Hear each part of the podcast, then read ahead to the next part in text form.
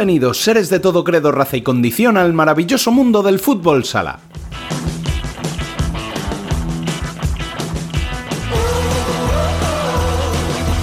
Entramos en una de esas semanas que tiene de todo y donde apenas contamos con tiempo para el análisis.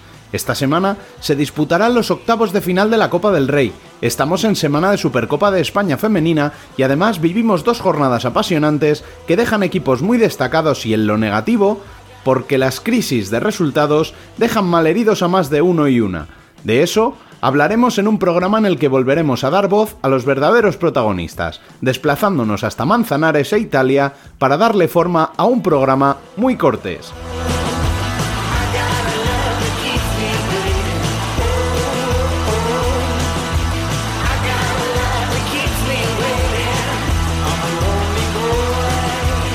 Arrancamos ya, recordándoos como siempre que podéis seguir conectados toda la semana a la actualidad del fútbol sala siguiéndonos en nuestras redes sociales, en nuestra página web futsalcorner.es y conversar en el mejor chat de fútbol sala en español en nuestro canal de Telegram. Al habla, una semana más, Rubén Robles. Sed todos bienvenidos a Futsal Corner, una visión global del fútbol sala.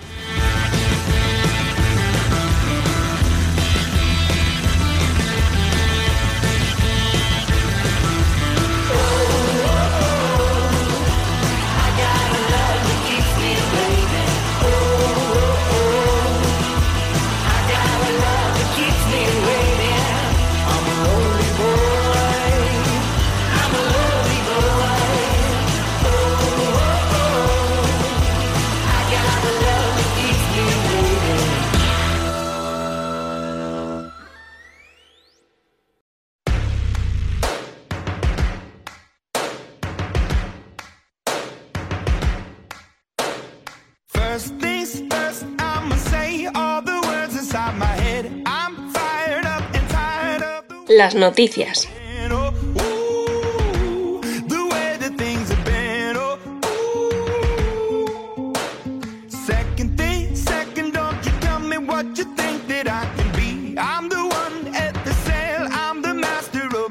En la primera división masculina, Barça es más líder gracias a su victoria por 2 a 5 en Córdoba y a la derrota de Mallorca Palma Futsal por 5 a 3 ante Movistar Inter. Los palmenses caen tras 10 jornadas pero mantienen la segunda plaza ya que Jaén no pudo igualar sus 36 puntos y se quedan 34 tras el empate a 2 en Santa Coloma. Quien sí lo aprovechó fue un El Pozo Murcia que se impuso a Uma Antequera por 0 a 3 y se mantiene por delante de sus vecinos de Cartagena, que derrotaron por 4 a 2 a Xota y del propio Inter sexto. Séptimo es un Valdepeñas que cayó derrotado en su visita a Tudela por 6 a 4 con un estelar Terry, autor de 4 goles. Cierra los playoffs Noya, que también venció por 2 a 3 en el estreno en el banquillo levantinista de Carlos Márquez con un no menos estelar Bruno Gómez.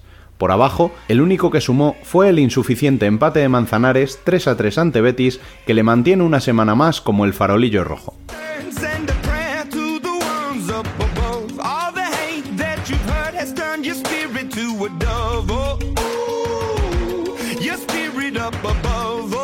Y en la primera división femenina arrancó la segunda vuelta con sorpresa. Sala Zaragoza derrotó por un contundente 5 a 9 a Marín Futsal, que saca a las mañas del descenso y vuelve a meter a un rayo Majada Honda que sucumbió por 8 a 1 en su visita a Burela, que mantiene su segunda plaza empatada a puntos con Pollo, que derrotó por 0 a 2 a Elche, y 5 menos que un Futsi que sigue a lo suyo, tras vencer por 5 a 2 al Deportivo. Melilla sufrió, pero sumó los 3 puntos en casa ante Leganés, un 5 a 4 que unido al empate a 3 de STV Rolda Neurense en Vialia permite al conjunto de Morenín destacarse en la cuarta plaza. La jornada se completó con la victoria a domicilio de Alcorcón por 1 a 2 ante Viajes Amarelle y el reestreno de Luis Ostolaza en el banquillo mostoleño con un gran 4 a 0 ante la Bocatelía Futsal Alcantarilla.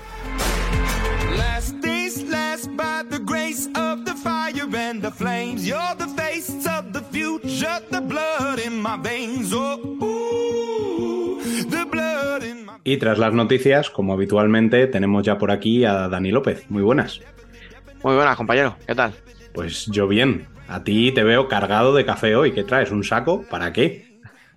Un termito ahí de café rico, pues porque, a ver, luego la gente a lo mejor no lo echa de menos, pero yo sí.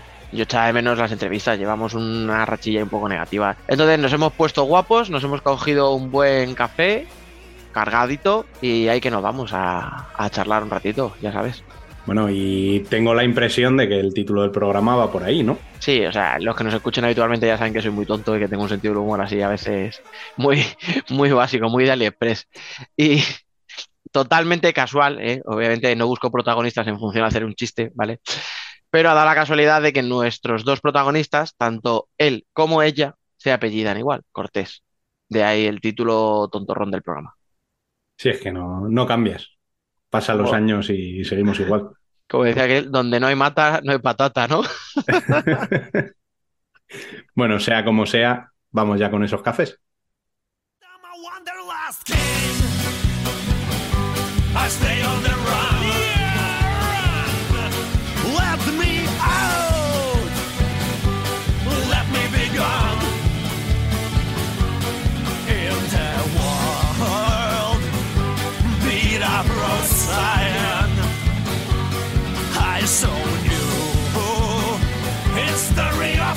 Aquí tenemos con nosotros a la jugadora del tiki-taka, eh, Leticia Martín Cortés. Leti, ¿qué tal? Muy buenas. Hola, ¿qué tal? ¿Qué tal a todos? Bien. Oye, eh, tengo que empezar por ahí. A nivel de naming, eh, el mejor equipo en mucho tiempo, ¿eh? O sea, el Tiki-Taka Planet. O sea, es que, es que no, no, no os cortáis, ¿eh? Mira, todo viene porque el presidente es un enamorado de Guardiola y del Barcelona de Guardiola.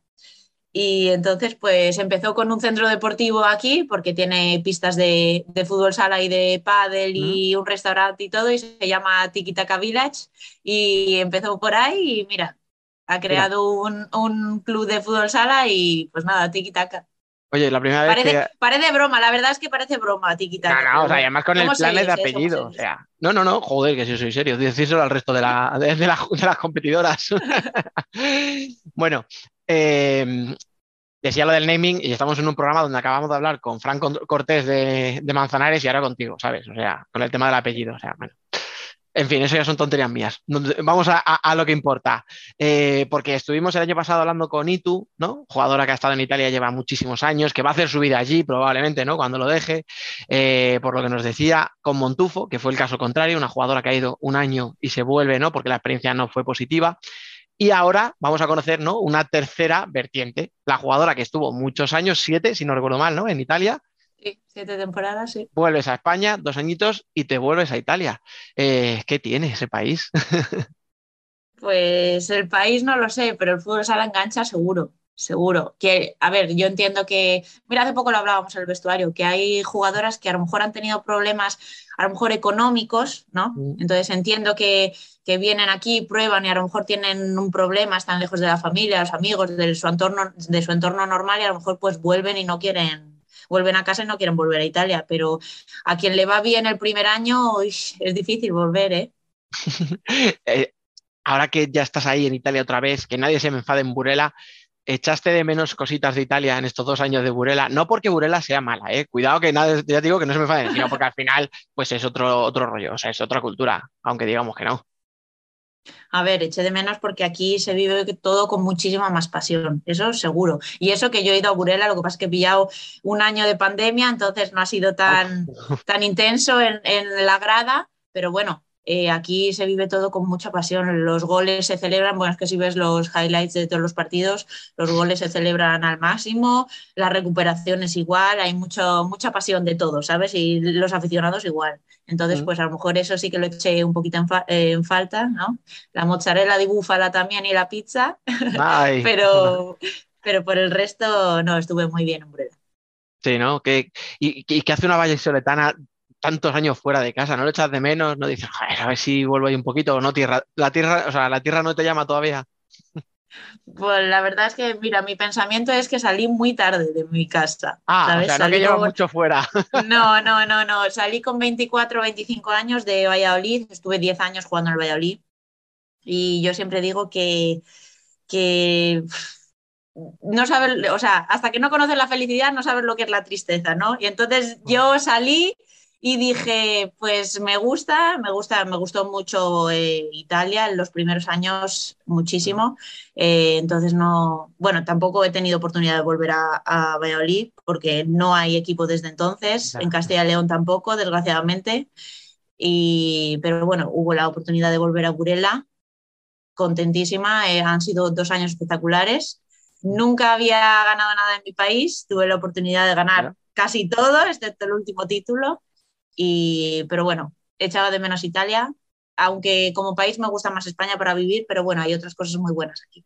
Sí, al final ahora mismo tú estás en un momento profesional en el cual, pues lo que tú dices, ¿no? A nivel de vida es una cosa, pero oye, eso ya habrá tiempo cuando nos retiremos, ¿no? De evaluarlo. Ahora mismo, a nivel deportivo, por todo lo que me dices, Italia lo primero, ¿no?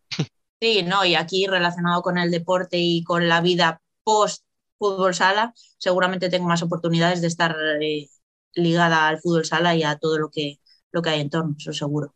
Claro, y luego encima es que eliges mal los destinos. Florencia, Roma, ahora la costa adriática.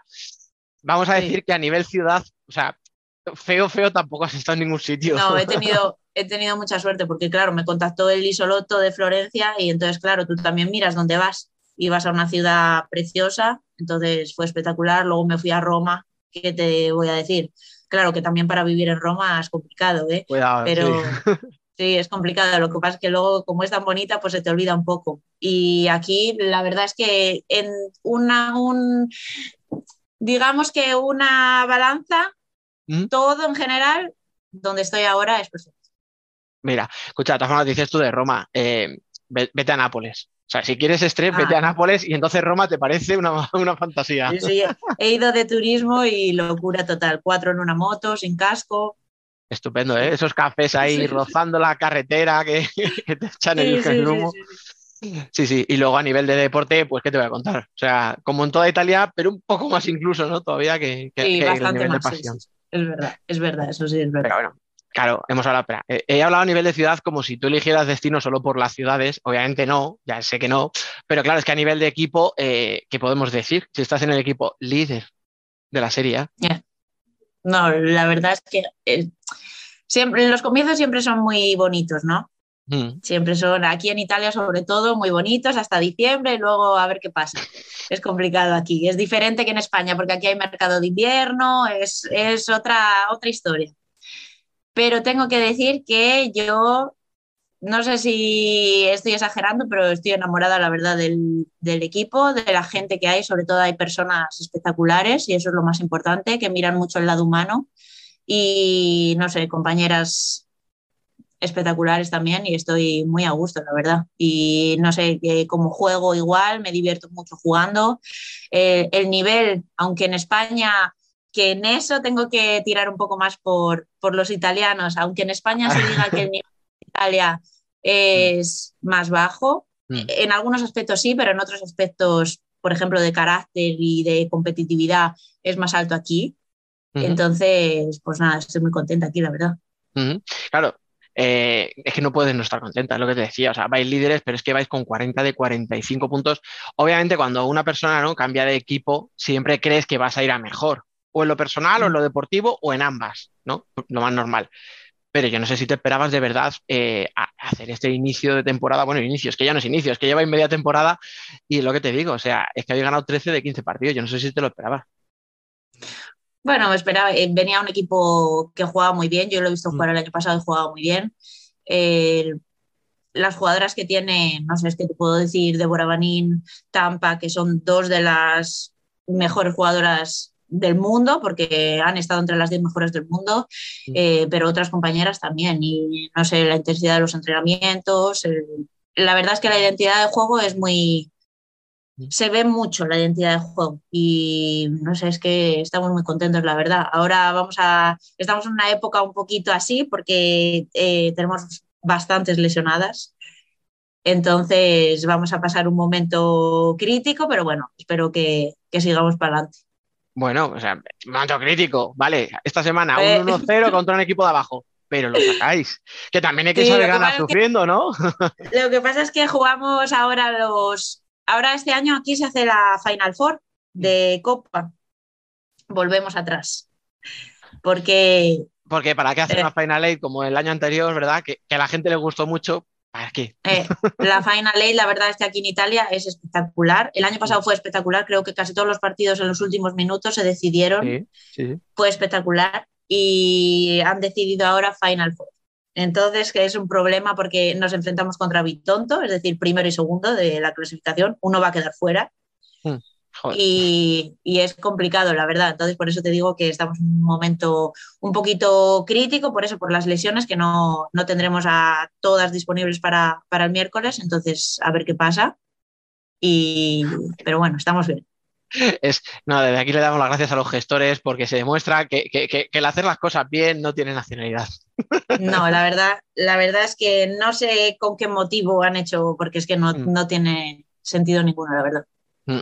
Oye, y decías esto del partido contra Bitonto, em, ¿qué, sensaciones tienes? Porque ya, ya habéis jugado contra ellas y no sé si por esas lesiones vais un poco, ¿no? Como con más miedo no, vamos a decir con más respeto, ¿no? O con menos confianza a lo mejor de la que tendríais en condiciones. Sí, no, no jugaremos como normalmente jugamos, con la estrategia que normalmente jugamos, entonces se tendrán que inventar los, la entrenadora se tendrá que inventar algo. Eh, pero bueno, vamos con la mentalidad de que posibilidades hay. Seguramente no vamos con, con todas disponibles. Entonces, claro, si no vas con Tampa disponible, Aida es duda, Adri, Adriel Liberté es duda, eh, Vanin es duda, entonces es complicado, pero eh, iremos con todo, así que la pelotita redonda nunca se sabe. Ahora que como, como no, nos, entienden el italiano y el español se parecen, pero si hablamos rápido no se va a notar. Del 1 al 10, ¿qué, porcentaje o qué, opciones le das al equipo de ganar? A ver, es complicado. No te, no te, voy a decir nada, no te voy a decir nada. Vamos a esperar a, vamos a esperar al miércoles, pero bueno, está complicado. Pero iremos también, igual que te digo que está complicado, también te digo que iremos al 100% en las que estamos, eso seguro.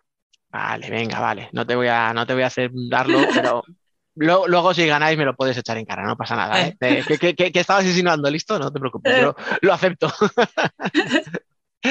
Oye, que hablabas antes del, nivel que hay en Italia. Em, que se lo pregunten a Futsi hace nada, hace un mes escaso, que, que, yo creo que contra todo pronóstico, o por lo menos desde aquí, no sé vosotras, eh, pero aquí en España nadie pensaba que podía pasar lo que pasó, que es que no ganara la, no sé si llamarlo la Champions, la, Euro oficial. Sí, la Champions, porque si al final no le damos importancia a nosotros, claro. se la va a dar?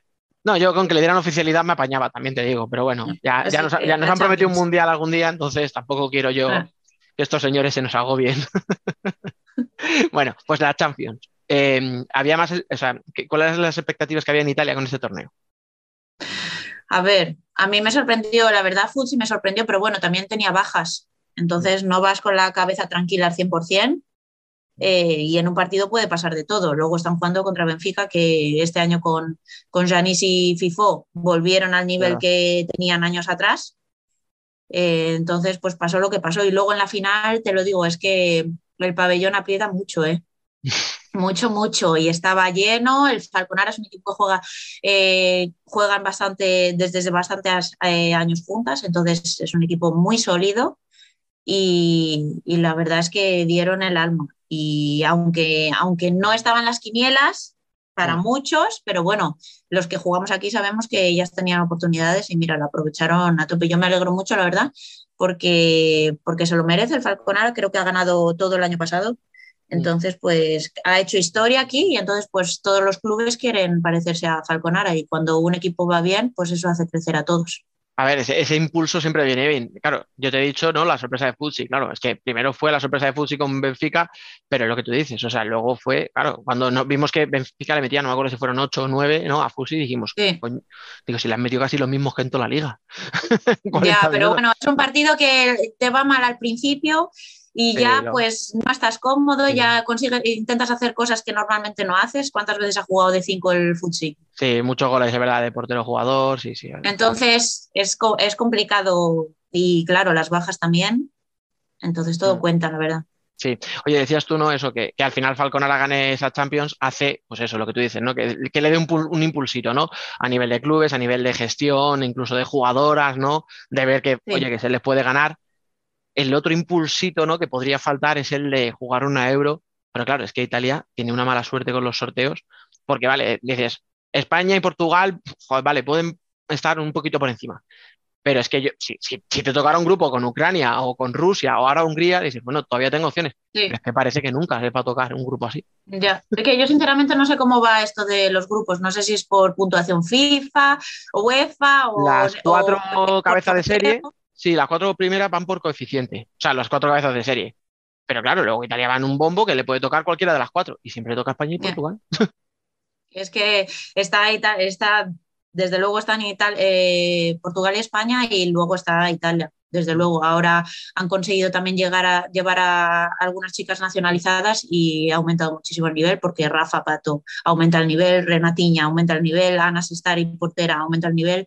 Entonces, todo eso hace que, estén a muy buen nivel. Bueno, habíamos visto, hemos visto ahora contra, contra España entonces también necesitaban estos partidos para poder coger confianza, ¿no? Porque en defensa muchas veces estaban muy bien, pero en ataque no conseguían hacer nada y pues parece que, han conseguido dar ese paso adelante y ojalá pues lleguen a un sorteo donde no les toque ni España ni Portugal y consigamos verlas en una final. Exacto. Sí, además yo creo, sin desmerecer, pero yo creo que a nivel de selección, que, esté Italia, yo creo que ya le da un lustre, ¿no? O sea, ver esa camiseta, ¿no? Ver esa bandera en una euro, yo creo que ya es otro paso. También podían hacerla de 8, de. Bueno, bueno, volvemos a lo mismo, ¿no? ¿Para qué? Volvemos a lo mismo, sí. volvemos a lo mismo, ¿sabes? Sí, hablando de esos amistosos que decías con España, que verdad que dieron muy buena imagen, mejor partido incluso yo creo que, la última vez que se enfrentaron con España, ¿no? En la clasificación para la Euro. No sé si viste los partidos y si te gustó Italia o te sorprendió incluso. No, sí, sorprenderme, pues me sorprendió en ataque, ya te digo, porque nunca conseguían, nunca conseguían encontrar ese juego donde pudieran hacer daño y lo, y lo consiguieron. Entonces, también llevan trabajando muchos años así, también necesitan más, convocar, más convocatorias, más tiempo para trabajar, porque España trabaja cada, cada, eh, cada mes prácticamente tienen convocatorias, aquí no. Entonces, claro, pues es una lucha. La lucha que hemos visto en España o que estamos viendo en España desde hace muchos años, pues ellas están empezando ahora. Y porque no llevan muchísimos años tampoco Italia, no sé cuántos llevará, pero no lleva, comparado con otras selecciones, no llevan muchísimos años. Entonces, pues nada, me alegro. La verdad es que dieron un paso adelante y que sea esta la base de, los próximos. Sí, oye, perdóname porque me estoy dando cuenta que hemos hablado de Italia, de Falconara, de la Champions, y no te estoy preguntando a ti, qué tal te va en Italia, cómo te encuentras tú, de, o sea, a nivel físico, a nivel deportivo, a nivel de sensaciones, en tu regreso después de, dos añitos. Pues mira, me encuentro bien. Creo que, mira, cuando, cuando me llamó Burela tenía ganas de volver al campeonato español porque, claro, yo salí y tenía ganas de ver si mi nivel estaba todavía para España, si estaba mejor, si estaba peor. Volví y me encontré muy bien la verdad es que Burela te da una base física increíble porque cada, entrenamiento es a una intensidad máxima, mucho, te, podría decir que es mucho más alto que selecciones. Eh, entonces, pues claro, llegas con un, o sea, acabas estos dos años, acabo estos dos años con un nivel físico muy bueno y vuelvo aquí y me encuentro muy bien. Tácticamente creo que he aprendido bastante en estos últimos dos años en Burela y claro, llegas con muchísima más experiencia porque has jugado muchos partidos importantes, muchas copas, eh, partidos de alta tensión. Entonces, pues claro, pues con una mochila mucho más llena de la que de la que me fui. Entonces, pues muy contenta. La verdad es que me encuentro muy bien. Mm, sí, además es que, claro, lo que tú dices, dos años con siete, ocho sesiones por semana, con plantilla de 15, donde, joder, es que jugar unos minutos ya era difícil por el nivel. Entonces, claro, entiendo que también eso, ¿no? A nivel mental, eh, yo no sé si tú, que ya llevas muchas temporadas, ¿no? Jugando en la élite, notaste ese cambio, ¿no? Ese, o un pequeño salto, o al final decías, bueno, pues viene a ser lo mismo, pero un poquito más. No, a nivel de entrenamientos, aquí en Italia siempre he entrenado como he entrenado en Burela, o sea, cinco, seis, incluso siete sesiones a la semana porque aquí lo, eso los equipos lo, tienen muy, muy metido, ¿sabes? Los entrenamientos es así, por lo menos donde yo he jugado yo. Eh, entonces el nivel de, o sea, el número de entrenamientos era más o menos igual, pero claro, la intensidad es que allí había 14 jugadoras eh, que eh, los, los entrenadores sinceramente no, no se quebraba la cabeza para decir cuatro dentro, cuatro fuera para los entrenamientos, ¿sabes? Entonces, eso es una facilidad y, es una intensidad increíble. Yo iba a los entrenamientos y tú sabes que si no das el máximo, pues se nota, ¿sabes? Y tienes que, tienes que dar todo, eso es seguro. Mm, a mí me has dicho que estás en uno de tus mejores momentos a nivel físico, a nivel mental. Em, ¿Te notas también distinta cuando llegaste la primera vez a Italia? Una chica mucho más joven, una chica que no había salido de España, eh, comparado con esta última vez cuando llegaste. Sí, claro, madre mía. cuando, llegué, aquí a Italia, pues es todo nuevo. País, nunca había salido de mi casa. Había jugado en Valladolid, en casa de mis padres. Salí todo, fue todo nuevo. Liga nueva, idioma nuevo, todo. Y claro, era una novata. Ahora no, ahora ya sé dónde he venido, no me ha costado la, aclimatarme. Bueno, me ha costado al principio un poco porque aquí en Burela, ya sabes, dos toques te mueves, dos toques te mueves, dos toques te mueves, excepto si eres Emilio Peque. No, se ha fastidiado, pero es que ya van en otra liga. Claro, entonces es dos toques te mueves, ¿no? Y aquí, claro, hacía dos toques me muevo, dos toques me muevo, pero hay veces que aquí mm. tienes que, aquí tú eres la extranjera, ¿sabes? Es diferente. Claro, claro. Se espera que tú seas, ¿no? La Emily. Claro, es que. Cuidado, que Emily.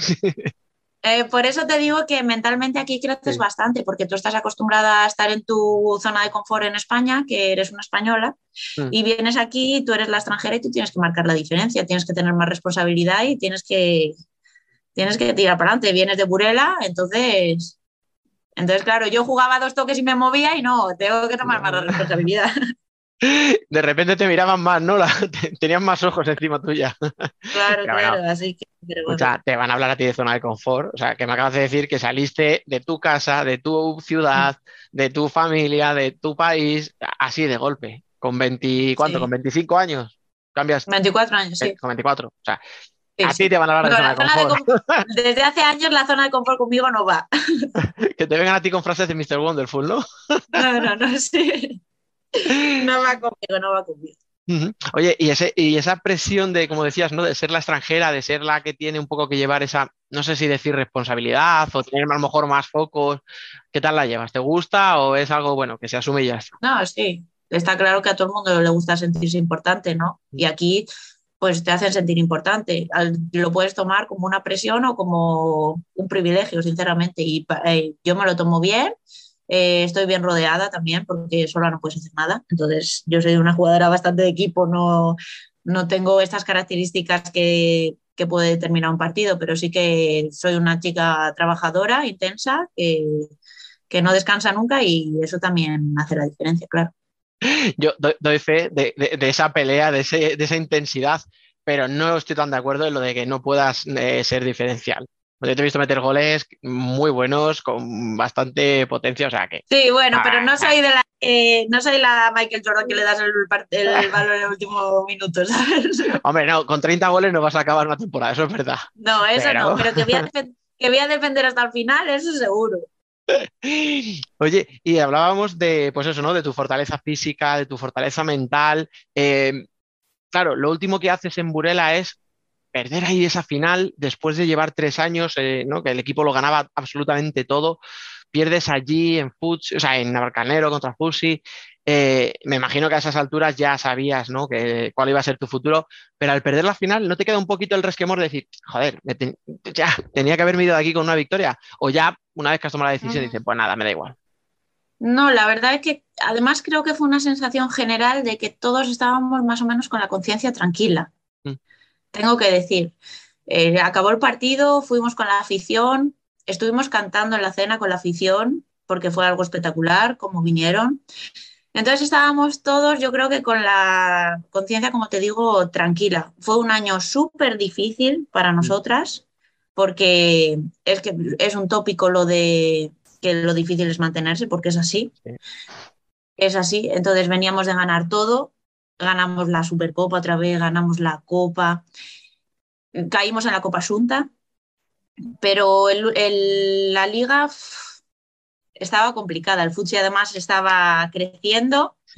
Y, pero ya te digo que fue una temporada muy difícil para, para nosotras. Creo que nunca nos llegamos a encontrar mm. al, al, al, 100% como nos lo habíamos encontrado en el primer año, ¿no? El primer año mío me refiero. Eh, entonces, pues creo que dimos todo lo que pudimos dar. Tengo que decir, vamos a ver si salen los críticos aquí. Uy, apuntemos.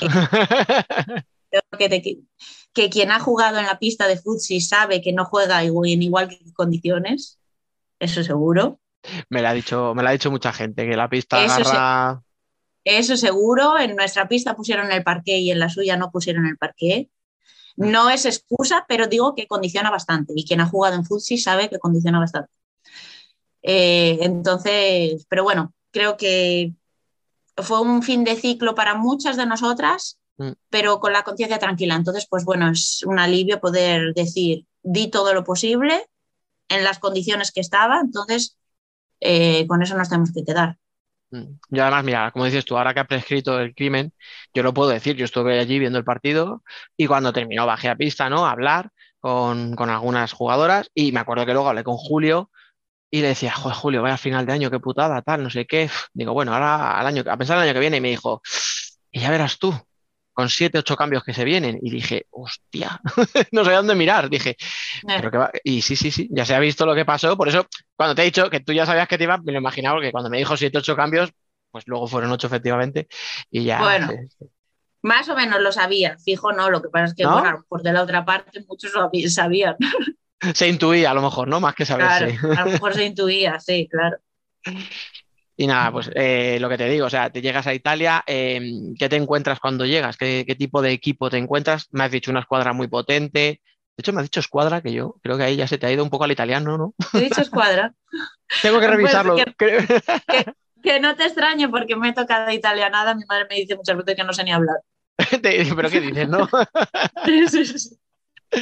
Oye, mira, pues te voy a preguntar otra cosa, pero te voy a preguntar por eso. Eh, cuando ¿Te ha costado mucho recuperar el italiano o lo tenías muy, muy, muy presente? Bueno, al, principio sí, bueno, normalmente hablaba con amigas de aquí, ¿no? En italiano, en alguna videollamada y eso, y también me refrescaba un poco el italiano, pero, pero de mezclar palabras, mucho.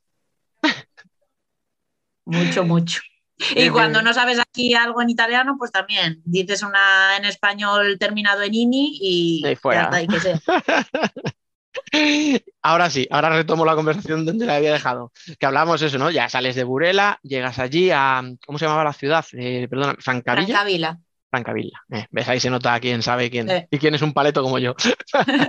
llegas a Francavilla, em, me decías, ¿no? Eso, una escuadra potente, ¿no? Un equipo que, que sabías que podía estar ahí arriba. ¿Qué es lo que te encuentras realmente en esos primeros días de entrenamientos? A ver, yo como te dije, ya ya había visto el año pasado jugar al tiki-taka y a mí me gustaba mucho cómo jugaban, ¿no? Jugaba un 4-0 también, mucho, mucha movilidad, mucho toque, entonces me gustaba.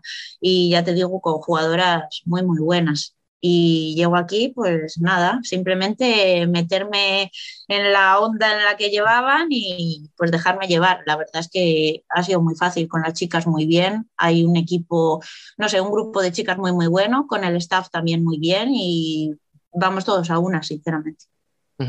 Y ahora, pues eso, me decías, ¿no? Que tenéis ahora la copa en, un par de días. Para nosotros, la gente cuando nos escuche, a lo mejor incluso ya ha pasado el partido. Eh, con bajas, un partido complicado, pero vamos a mirar un poquito más allá, ¿no? al final de temporada.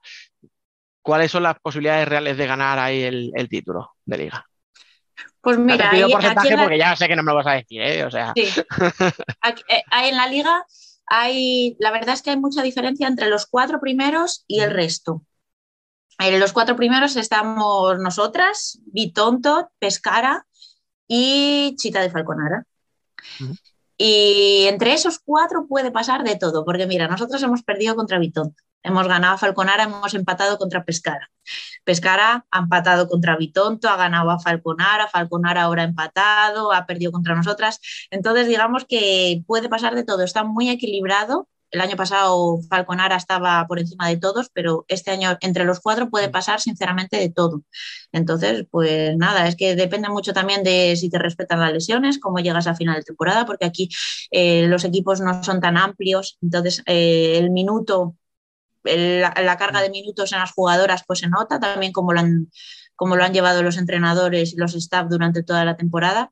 Entonces, todo depende de, cómo lleguemos ahí al final. Ahora mismo puede pasar de todo, la verdad. entre esos cuatro, de todo. Veo, difícil veo la sorpresa entre esos cuatro, ¿no? Cruzo los dedos.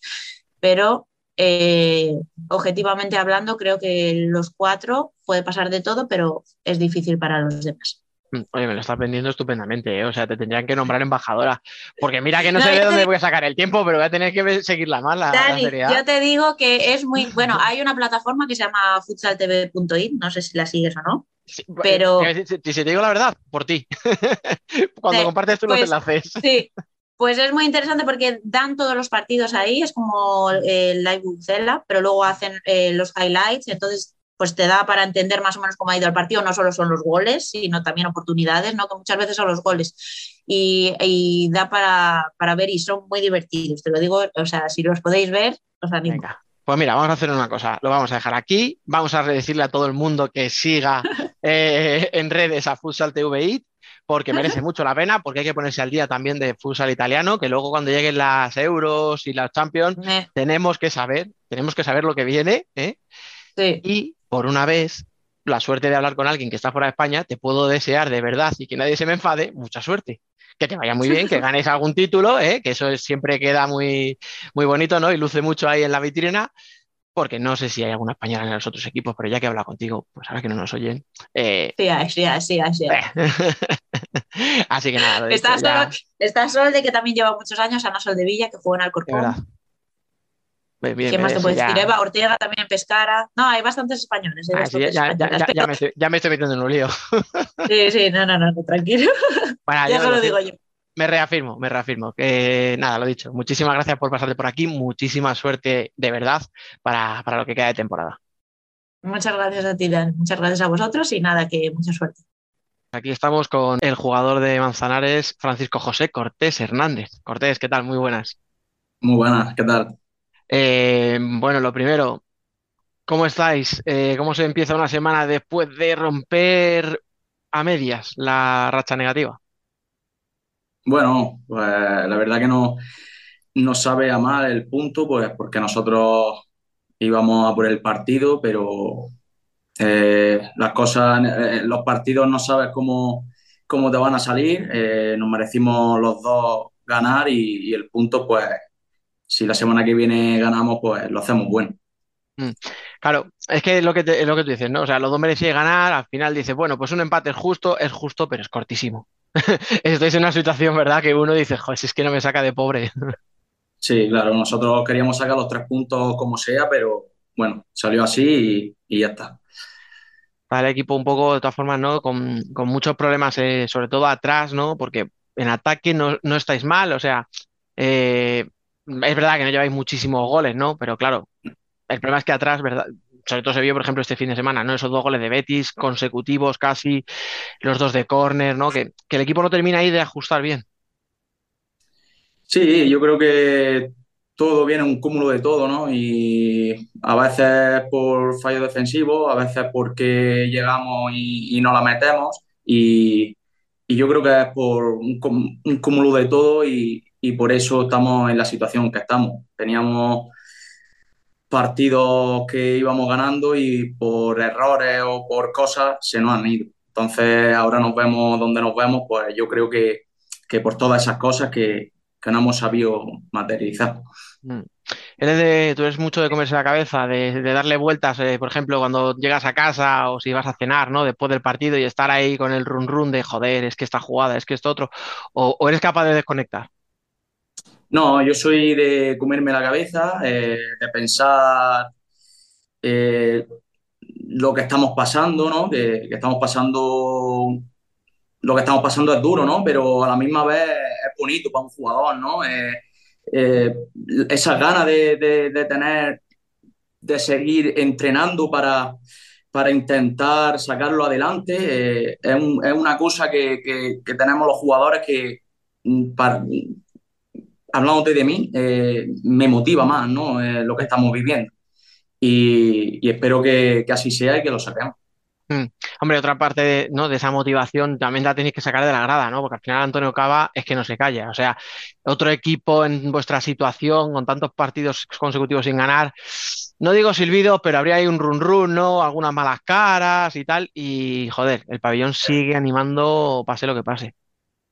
Sí, la verdad que sí. Eh, esta gente es, maravillosa y, por eso también queremos darle, mm, queremos darle, es ganar, ganar esos partidos por, por ellos, ¿no? También, porque vemos día tras día en los entrenamientos, en, los partidos, cómo, cómo nos animan, cómo, cómo nos siguen. Y eso para nosotros es muy importante y por eso queremos por nosotros también, pero sobre todo por, la gente que, hay aquí. Mm. Luego hay una cosa que en eso os viene bien, que es que estáis últimos, pero realmente no estáis descolgados, estáis empatados prácticamente con, los que están delante vuestra, que otros años, cuando estábamos ya en enero, febrero y hablábamos del colista, hablábamos de un equipo ya desahuciado, ¿sabes? Y con cinco puntos así y tal, y vosotros no, vosotros estáis ahí. Entonces, eso, por un lado, ¿no? Yo creo que también a vosotros os beneficia, ¿no? Obviamente, el estar todos tan juntos, pero por otro dices, joder, es que hay una igualdad, que es que no vamos a tener un partido donde podamos sumar con relativa seguridad. Sí, pero es lo que has dicho. Estamos a un punto, dos puntos de, la salvación. Estamos tres o cuatro equipos ahí y, y, nosotros tenemos que seguir trabajando partido a partido. La semana que viene tenemos que intentar sacar los puntos, pues, porque ya te digo, pues, está la liga muy igualada y, podemos ganar a cualquiera y nos pueden ganar cualquiera. Entonces hay que seguir adelante y, disfrutar de, todo esto. Claro, estamos hablando de la racha que lleváis, son 11 partidos sin ganar en liga, no ganéis de la jornada 6, pero es que en la jornada 6 estabais en playoff y nosotros, yo me acuerdo que cuando hacíamos el programa, en los debates decíamos, coño, todos los años hay una sorpresa ahí arriba, tal, a ver si es Manzanares. Yo no sé si ahora piensas en aquello y dices, coño, es verdad, o sea, es como la prehistoria, ¿no? Todo lo que ha sucedido desde aquellos días. Sí, la verdad que los eh, eh, el pensamiento lo, teníamos, ¿no? Estábamos arriba, nos encontrábamos bien, pero sabemos cómo es esto y una vez está arriba y otra vez está abajo. Entonces, eh, lo pensábamos, pero no ha tocado vivir esto y, nada, y, hay que seguir. Es que esta liga es muy puñetera, o sea, mucho. O sea, siempre no se, dice, ah, es que no hay equipo pequeño y suena topicazo. Es que este año es verdad que es que no hay un equipo que digas, pues lo que te decía, ¿no? Bueno, este está descolgado, ese no tiene nada que hacer. Claro, está todo tan apretado que es que el que no se está jugando el playoff se juega el descenso. Yo no sé si tú, comparándolo con el año pasado, notas más esa igualdad este año. Pues es que el año pasado teníamos a los dos equipos, por ejemplo, que se descolgaron un poco. Claro, Entonces, pues nosotros íbamos jornada tras jornada, que era igual de difícil ganar, pero había dos equipos, pero, pero es que este año no, no hay equipo que esté abajo del todo. Entonces, la semana que viene nos podemos poner el tercero por la cola y, y el que está ahora mismo el 14 se puede ir el último. Entonces, eh, este año está muy igualada la cosa y, hay que seguir para, intentar sacar los puntos para, poder mantenernos, que es lo que queremos. Pues sí. Y el año pasado, en el mercado este de, invierno, ¿no? llegaron tres nombres, ¿no? Antonio, Fitz, Raúl. Hay dos que siguen. Fitz, fíjate, al final acabó primero en un equipo de Champions y ahora en un Inter, o sea, esa era la prueba, ¿no? Del nivel que tenía. Eh, yo no sé si, este año decíais, bueno, a ver si vienen los Reyes como el año pasado, porque, joder, igualarlo de aquello eh, era complicado, ¿no? Sí, la verdad que, que vino Raúl Campos y, y Fit, sabíamos que, que no iban a ayudar mucho. Tenemos a Raúl y Fit no lo podemos tener porque es normal, es un jugador extraordinario y, que le vaya muy bien, me llevo muy bien con él, es una persona encantadora. Y nada, pero los fichajes que hemos hecho este año, pues también lo veo que son top, que, que, nos, van a, que nos van a dar mucho y, espero que, así sea. y, hablando de, un poco, siempre yo, nosotros el, año pasado nos decíamos, joder, los fichajes de, Manzanares, sí, sí, muy bien, pero es que hay un tío que es Juanlu, que es un máquina, que sabe muchísimo, ¿no? Eh, claro, este año es el mismo entrenador. Yo no sé, Juanlu, si cuando habla con vosotros, ¿no? Las charlas que os da a lo mejor los días después del partido o las previas, si le notas que ha cambiado algo, que está más nervioso, o es un tío que no parece, ¿no? Que sea muy, muy de gritar y tal, ¿cómo le ves? O sea, ¿diferente o, está manteniendo la calma? Pues Juanlu es siempre igual, ¿no? siempre trabaja con el mismo sentimiento, con todo y, eso es lo que nos transmite a nosotros, ¿no? Esa seguridad y, que, va a salir bien las cosas por, el tema de, cómo trabaja, de, cómo nos lo transmite y nosotros confiamos en él y él confía en nosotros y, estamos con él a muerte. Oye, y otra cosa, habías mencionado antes lo de los fichajes de este mercado invierno, ha llegado Juan Emilio, que todos tenemos con él siempre muchas dudas, digo desde fuera, ¿no? Por lo que hemos visto en lo bueno y en lo menos bueno, ¿no? Que es capaz de dar. Eh, ¿cómo, ves tú a tu, a tu compañero almeriense eh, para lo, pues eso, para estos seis meses de, que quedan? Pues la verdad que muy bien. ¿eh? Cuando vino, vino y, está entrenando fuerte, se está comprometiendo con el, con el grupo. ya te he dicho antes que ha llegado un jugador top, para mí es un jugador top que, que lo ha demostrado, ¿no? Y que, que, yo creo que lo va a demostrar pues, porque tiene esas condiciones que, que, nos, que nos ayudan mucho. Y, y yo creo que, que, va a darlo todo y que nos va, y que nos va a ayudar mucho. Mm. Oye, hemos hablado un poquito del equipo, eh, hemos hablado de las llegadas, del entrenador, vamos a hablar un poquito de ti. Llevas una racha totalmente ascendente, o sea, eh, segunda B, ascenso a segunda, un equipo puntero de segunda, subes a primera, el año pasado siete goles, este año llevas ya los mismos y queda media temporada. Eh, ¿Cuál es tu techo? ¿Hasta dónde va a llegar Cortés? pues yo seguir trabajando, aprendiendo día a día de, del entrenador y de los compañeros y, mi techo pues lo va, lo va a decidir el destino, ¿no? Pero yo Mm, siempre voy a trabajar para llegar a lo más alto, voy a trabajar para mantener al equipo en primera división, que es lo que quiero ahora mismo, y, y nada, un poco más, seguir aprendiendo, eh, que es lo más importante. Mm. Desde luego, porque además yo me acuerdo que cuando empezó la temporada, en esta racha positiva que decíamos, oye, que ya empezaron a decir, cuidado con Cortés, a ver si vamos a tener que empezar a pedir Cortés selección, yo no sé si tú te llegaba aquí y decías, madre mía, esta gente se está viendo loca, éramos muy precipitados o de verdad tú te notabas que estabas en un momento muy, muy, muy puntero.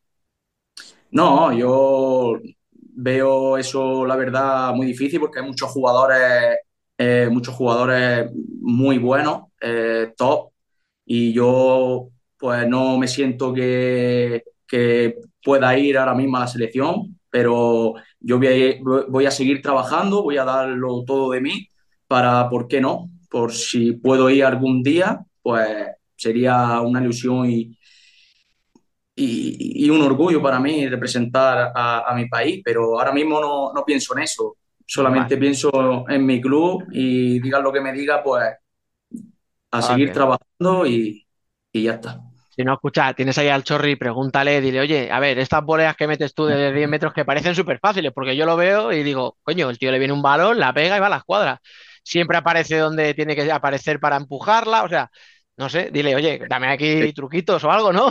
Eso, eso se tiene o eso, eso no se trabaja, eso lo que tiene él, pues es lo que tiene y, la verdad que, es un jugador top, como te he dicho antes también, y, que estoy aprendiendo mucho con él. Oye, una cosa, eh, hablaba ¿no? de tu progresión, de hasta dónde puedes llegar un jugador cuando estás con 22, 23 años, 24, estás en segunda B, se plantea cuál va a ser su futuro. Es decir, tú, hay, hay, momentos en los que dices, joder, me voy a quedar aquí en segunda B para siempre. Tienes esa cosa de, bueno, creo que puedo llegar. No sé, ¿qué, qué, te pasa por la cabeza cuando eres así, joven y estás en una categoría todavía lejos de la élite? Pues te podría contar lo que, lo que, lo que yo he vivido en mi, en mi pensamiento, en mi mente, porque siempre he querido siempre he querido llegar, ¿no? Y, y como tú has dicho, un 21, 22 años, pues estaba en segunda vez, incluso en tercera, y, y yo siempre mi pensamiento ha sido que, que podría llegar, que con, con mi ganas, con mi esfuerzo, ¿no? Con, con, con, todo, con todo lo que pongo, pues yo creía que podría llegar y, y, y gracias a Dios, pues he llegado y, y ojalá esté muchos años y, y a seguir así. Es que yo te decía lo de tu progresión, porque al final con 27 años eh, todo el mundo lo dice, ¿no? O sea, un deportista empieza a alcanzar su madurez eh, justo ahora, o sea, tú ahora empiezas a estar en el momento, ¿no? En el que físicamente estás todavía en plenitud, ya empiezas a tener esa experiencia. Entonces, claro, yo creo que eso tiene que motivar ¿no? a una persona cuando vas a entrenar, decir, joder, si es que esto tiene que ir a mejor por, por narices, o sea, tengo, tengo que darlo todo, vamos.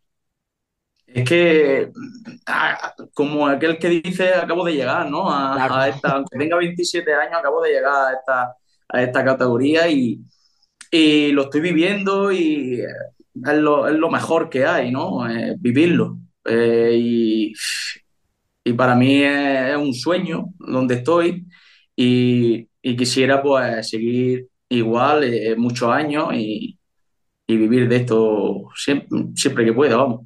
Bueno, de momento tienes contrato hasta el 24, o sea, te queda una temporada más. Si no recuerdo mal, con otra opcional, que no sé si depende de ti o del club. O sea que, en principio, pues dices, bueno, pues venga, me, vas a mirar fatal, ya lo sé, pero pues muy sencillo, mantenemos al equipo en primera y yo sigo jugando en la élite, ¿no? Ya está, así de fácil. Ojalá, ojalá sea así. No, pero sí que eh, cuando tú firmas, al final, el año pasado, eh, por Manzanares, renuevas muy pronto, o sea, es decir, llevabas poquito tiempo, renuevas lo, que te decía, dos años más un tercero, que suele ser raro, ¿no? Porque en fútbol sala estamos muy acostumbrados a contratos de una temporada, a que a ver qué pasa cuando llegue abril, mayo, y sin embargo, oye, yo creo que ahí, ¿no? También el club te dice, oye, confiamos en ti. Sí, habla con, conmigo Juanlo y, y me, lo, me lo hace llegar, que, que quiere seguir contando conmigo por varios años más y, y la verdad que que al decírmelo a él, pues hablé con él y, no tuve ninguna duda ¿no? en, seguir trabajando con él. Bueno, ya vamos a ir acabando. Eh, quedan 13 jornadas, ¿no? Eh, ¿dónde, ¿dónde, ves al equipo después de esas 13 jornadas? Obviamente, me vas a decir, eh, en primera, ¿no? pues ojalá, ojalá que sea en primera. Y yo tengo la esperanza y el grupo tiene la, confianza de que, de, que vamos, de que vamos a estar en, primera, que lo vamos a sacar, porque, como te he dicho, trabajamos increíble, eh, nos llevamos todos muy bien, somos un grupo extraordinario y, eso hace mucho, ¿no? Y, yo creo que, que, a la larga nos vamos a ver dentro de, media tabla, un poquito más abajo, ¿no? Pero. Y si es posible, con algunas, que incluso sobre una jornadita o dos, ¿no? Para, para el corazón y eso. Ojalá, ojalá. Ojalá. Oye, pues nada, no te entretengo más. Eh, muchísimas gracias por pasarte, porque al final, oye, eh, siempre es de agradecer que, que, aparezcáis por aquí, sobre todo cuando el equipo está en una situación complicada, porque oye, si te llamo, el equipo está quinto y todo es precioso, pues mola mucho, ¿no? Dar una entrevista y decir, joder, pues aquí estamos, ¿qué pasa? Mira, tan orgullosos, pero en un momento así es jodidillo. Así que nada, te lo agradezco mucho, te deseo muchísima suerte y que vaya todo muy bien lo que queda de temporada. Muchas gracias a ti por, por llamarme y, nada, eh, que te vaya muy bien.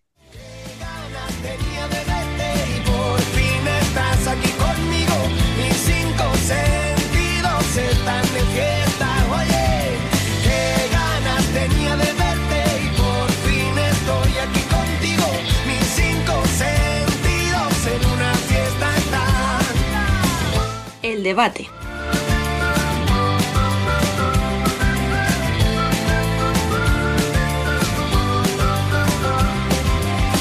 Tras esta ración extra de cafeína, eh, vamos ya con el debate masculino en el que sigue por aquí Dani López e incorporamos a Bielizque. Muy buenas. Muy buenas, ¿cómo va? Fresquito por Palma, ¿no?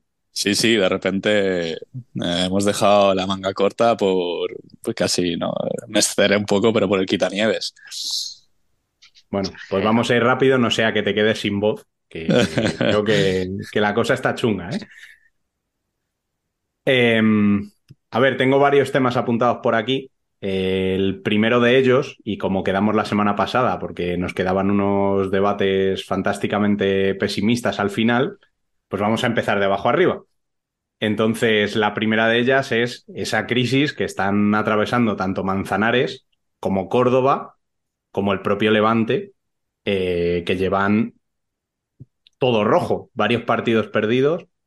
¿Veis solución a estos tres equipos? ¿Creéis que van a ser ellos los que se van a jugar el descenso o metéis también alguno más? ¿Bien? Hombre, yo creo que si nos esperamos a la semana que viene, te lo digo con más certeza, porque justamente hay un shot a Manzanares.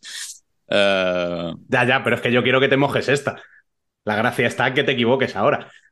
A mí me es- realmente sorprende Manzanares, porque igual es el, si vemos plantilla por plantilla, igual es el que, o sea, incluyendo entrenador, el que más sorprende de que esté en esta dinámica tan negativa. Mm, De Levante, con todo lo que hay eh, en el interior del club, pues eh, al final eh, es ese caldo de cultivo que se ha generado y se están viendo los resultados. Y de Córdoba realmente es la tendencia de Córdoba desde que ha estado, desde que subió a primera. O sea, suele hacer unas buenas primeras vueltas o suele tener unas buenas rachas, pero luego nos tiene acostumbrados a estos bajones o a estas prolongadas rachas negativas. Y si tengo que meter a alguien, de hecho en el último programa, en el anterior no pude estar, pero en el hace dos podcasts yo dije que Shota me sorprendería que, que no estuviera ahí abajo, que de hecho no, no recuerdo si dije que sería uno de los que bajaba. Eh, pero al final es lo más normal o lo más lógico que esté ahí abajo. Yo es que empiezo a ver ya la cuestión de la permanencia más como un demérito que, que Sí. como méritos. O sea, más que equipos que digas, va, pues lo que hizo Manzanares el año pasado, ¿no? Una segunda vuelta espectacular para salvarse. Más que eso, este año lo que veo son equipos muy renqueantes. Ojo, yo veo una plantilla como la de Córdoba y digo, hostia, potencial para sacar tres victorias seguidas. A ver, depende de qué tres equipos se le crucen. Obviamente, si les le tocan Barça, Inter Palma, Barça, El Pozo, Jaén, pues complicado. Pero yo sí que le podría ver alguna opción de salvar si coge esa racha. Pero es que no hay equipo que vea una buena racha. Bueno, es que, o sea, decías, decías tú, Rubén, ¿no? En la introducción. Están todos en rojo. Hostia, es que llevan en rojo. Es que. Hostias, es que lleva. eh, Manzanares lleva sin ganar 12 jornadas. Es que va a cumplir casi una vuelta sin ganar. Y el Manzanares del año pasado sacaba muchísimos empates que decíamos, oye, pues puntito a puntito para salir de abajo te vale. Es que este año no saca ese puntito a puntito que le iba, así- le iba sacando ahí de- del apuro. Pero es que lleva 12. Es que, eh, ¿cuántos lleva Córdoba sin ganar? 8, me parece. También. Ujú. Sí. No, hostias, que estamos hablando de un cuarto de, de competición, o sea, media vuelta. O sea, claro. Entonces, bueno, pues un Sota que te va sacando ahí una victoria de vez en cuando, como la de la semana pasada, pues yo, bueno, por plantilla no me daba mucha, mucha fe, ¿no? Este Sota, pero claro, con lo poquito que va sacando, veo que el resto no lo suma. Bueno, pues es que ahí, ahí se puede quedar. Veo, o sea, si queréis podemos ir equipo por equipo. Yo les veo a los tres muy mal, muy mal. Sota creo que tampoco se va a descolgar, o sea, se va a despegar de ellos tres y yo creo que se va a quedar ahí la cosa, porque ya Uma, mm, bueno, bueno, a lo mejor no va a llegar el subidón que pegó en la primera vuelta, pero no le veo sufriendo. No ya con los puntitos de esta semana ahí en, en Paterna, pues ya se ha despegado a siete o a ocho puntos, me parece, del, del descenso. Mm. Bueno, yo creo que esto ya se puede quedar ahí en cosilla de cuatro. Y de esos cuatro yo a Sota le doy un poquito más de chance, pero por lo que os digo, porque por tema de carácter y tal, veo que pueden sacar partidos.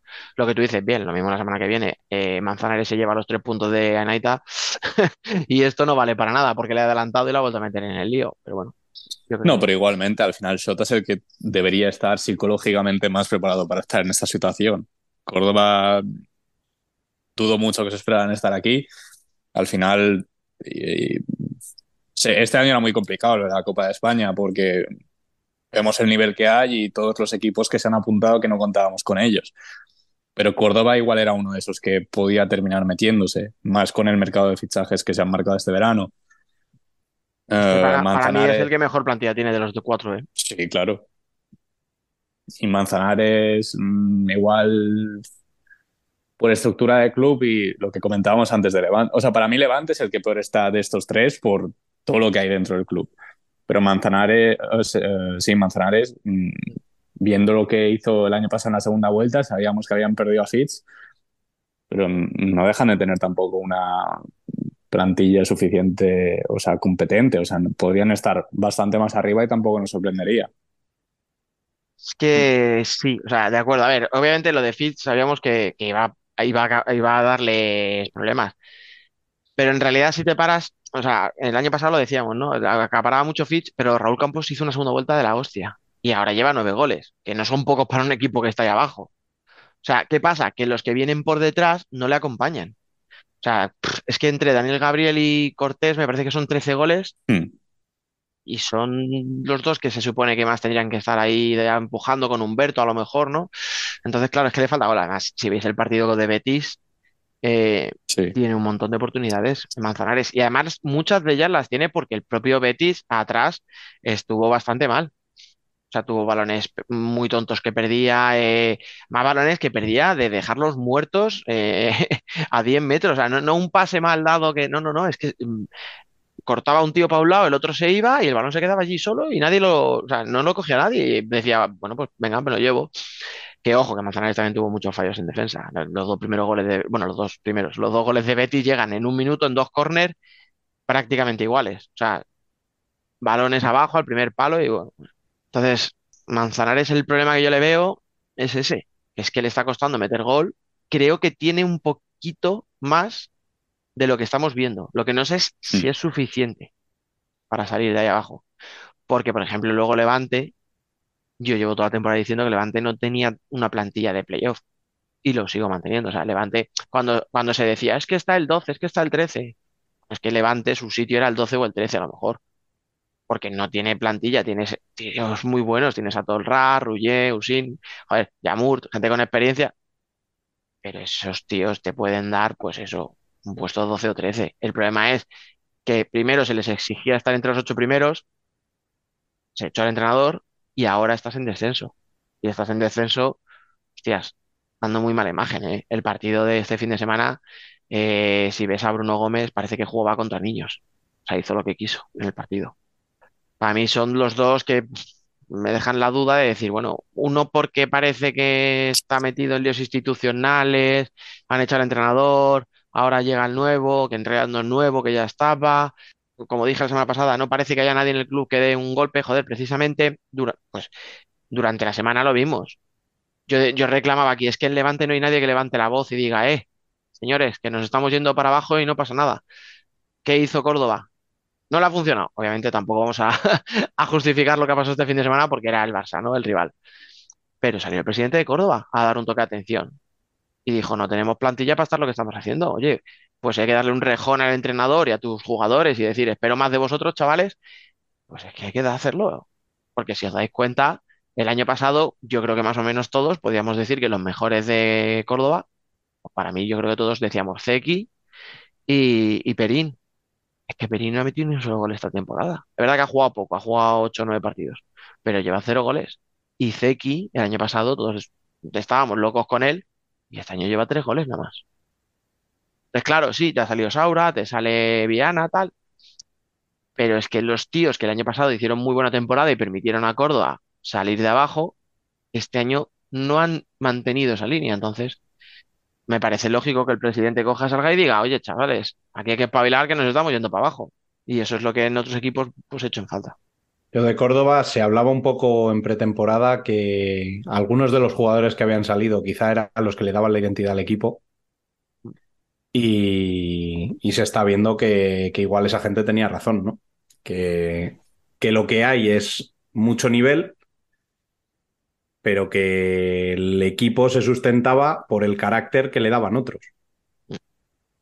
Entonces, no lo sé, a mí por sensaciones, desde luego, eh, Levante y Córdoba son los que peor sensaciones me dan, porque Manzanares al final eh, será porque confío mucho en Juanlu o por lo que sea. A ver, tengo la sensación, tengo la sensación de que alguna victoria va a sumar que le va, le va a levantar de ahí. Pero es que a Levante y a Córdoba no le veo ganando a nadie. Y igual llegan esta semana y me cierran la boca, pero, pero es que dan una sensación horrible. Sí. Entonces... Decías tú, Biel, que, y es verdad que por el calendario, esta jornada, ese Sota Manzanares puede ser dramático. Pero es que, ¿sabes qué pasa? Que Levante tiene que ir al Palau y el Córdoba tiene que ir al Olivo Arena. Ah. Que a priori son dos derrotas seguras. Entonces, al que gane le va a dar, hombre, si le das a, Sota la victoria, pues es que se te va a cuatro o cinco puntos por encima del descenso. Pero realmente, eh, al que pierda, dentro de la putada de perder con un rival de tu liga, realmente lo más probable es que no pase nada. O sea, te quiero decir, que sigas a la misma distancia. Yo ahí ya os digo, o sea, veo, veo tres plantillas que no terminan de cuadrarme con la posición que ocupan, pero también es verdad que si miras hacia arriba, dices, vale, y por plantilla, ¿quién sí debería estar abajo? Es que la UMA ha demostrado muchas cosas como para no confiar en esos jugadores, es que no, ya todos decíamos que había fichado muy bien y fíjate que en el mercado de invierno se está deshaciendo de la mitad de lo que fichó, pero aún así lo que le queda es bastante decente. Betis, podrías decir por plantilla, estamos a las mismas, es que tampoco es una plantilla a lo mejor tan mala como para estar en descenso, es que, o sea, es que no veo una plantilla realmente mala, mala, que digas, joder, es que estos van a ser candidatos sí o sí. Había años y no voy a decir nombres, pero si queréis ir 6, 7 años atrás, podéis ver plantillas que decías, es que esto, con esto no puedes jugar en primera división, o sea, no puedes competir. Y ahora no lo veo, sinceramente. este año la verdad es que al final los puestos de descenso han sido por decantación. Poquito a poquito se han ido metiendo abajo los equipos que, que parece que no dan para más. Ya digo que a mí el que me extraña que esté tan abajo es, es quizá Manzanares, porque los otros dos por lo que sea, no han acabado de arrancar en toda la temporada y en Manzanares sí que quizá hemos visto algo más, sobre todo al principio. Veremos a ver si son capaces de volver a eso, a esas sensaciones, mm. o si efectivamente aquello fue un espejismo y, y no, hay, no hay forma de, llevarlo para arriba, ¿no? Mm, es que escucha, Manzanares en la jornada 7 era esto. Y yo me acuerdo que hablábamos si podía ser un candidato a la Copa de España y no era una locura. O sea, a lo mejor aquello fue una racha demasiado buena, o sea, muchos resultados, pero hostias, sorprende. Pues si queréis, pasamos al siguiente tema. Si no tienen, Biel no tiene nada más que decir. No, no, o sea, yo estoy contigo en que no creo que se meta ningún equipo más en esto, entre estos cuatro. O sea, al final es que veo muy difícil que estos, o sea, lo que decía antes, Shota veo, entiendo que está ahí y al final es lo, lo normal uh, encima con las lesiones que han tenido. Uh, Córdoba, Levante y Manzanares sí que sorprende que estén ahí abajo o, tan abajo, pero también es lo que comentaba Dani, es que no, no hay equipos peores. al final sea, hablábamos de que era la liga más igualada y sigo pensando que lo sigue siendo. Si miramos los registros, uh, dudo que en la jornada 17 de otros años estuviera tan compacta y, pero es que al final eh, la, clasificación se va partiendo y queda claro que ahora puede haber estos mm, cuatro grupos, tres, sí, cuatro grupos igual. Eh, como digo, vamos ya con el, con el siguiente tema del debate, eh, en el que me gustaría analizar el partido que vivimos Danillo en Torrejón, ese Inter Palma, que se fue del lado de Inter, quizá Dani, con los 10 mejores minutos que hayamos visto de Inter esta temporada, ¿no? Sin duda, sin duda. Hombre, es que como íbamos a... Luego la gente ya que somos muy pesados, pero cómo no vamos a analizar el Inter Palma si aquí estamos dos tíos de Inter y uno de Palma, ¿no? O sea, sería un poco de género tonto, ¿vale? Que no hablemos de ese partido. Eh, sí, sí, sí, totalmente. O sea, la primera parte estuvo bastante igualada. Luego tuvo Inter una entrada en la segunda para mí brutal, o sea, para mí los mejores minutos de Inter este año, como tú dices, o sea, eh, además por todo, o sea, porque por intensidad, por, por actitud, por pegada, que llevábamos todo el año diciendo que este equipo parecía mentira, que le faltara gol, pero le faltaba, o sea, no tenía pegada en los momentos importantes, no en los cuando pues eso, un partido que está igualado y, que dices, venga, mete uno más y, rompe un poco, ¿no? Y mete dos o tres goles de, distancia. Ese partido de Palma lo hemos visto muchas veces con un resultado al final negativo. ¿Por qué? Porque no entraban esos goles que sí entraron este viernes. Ese 3, 4 y 5-0, si no los metes, pues ya se ha visto lo que hubiera pasado después.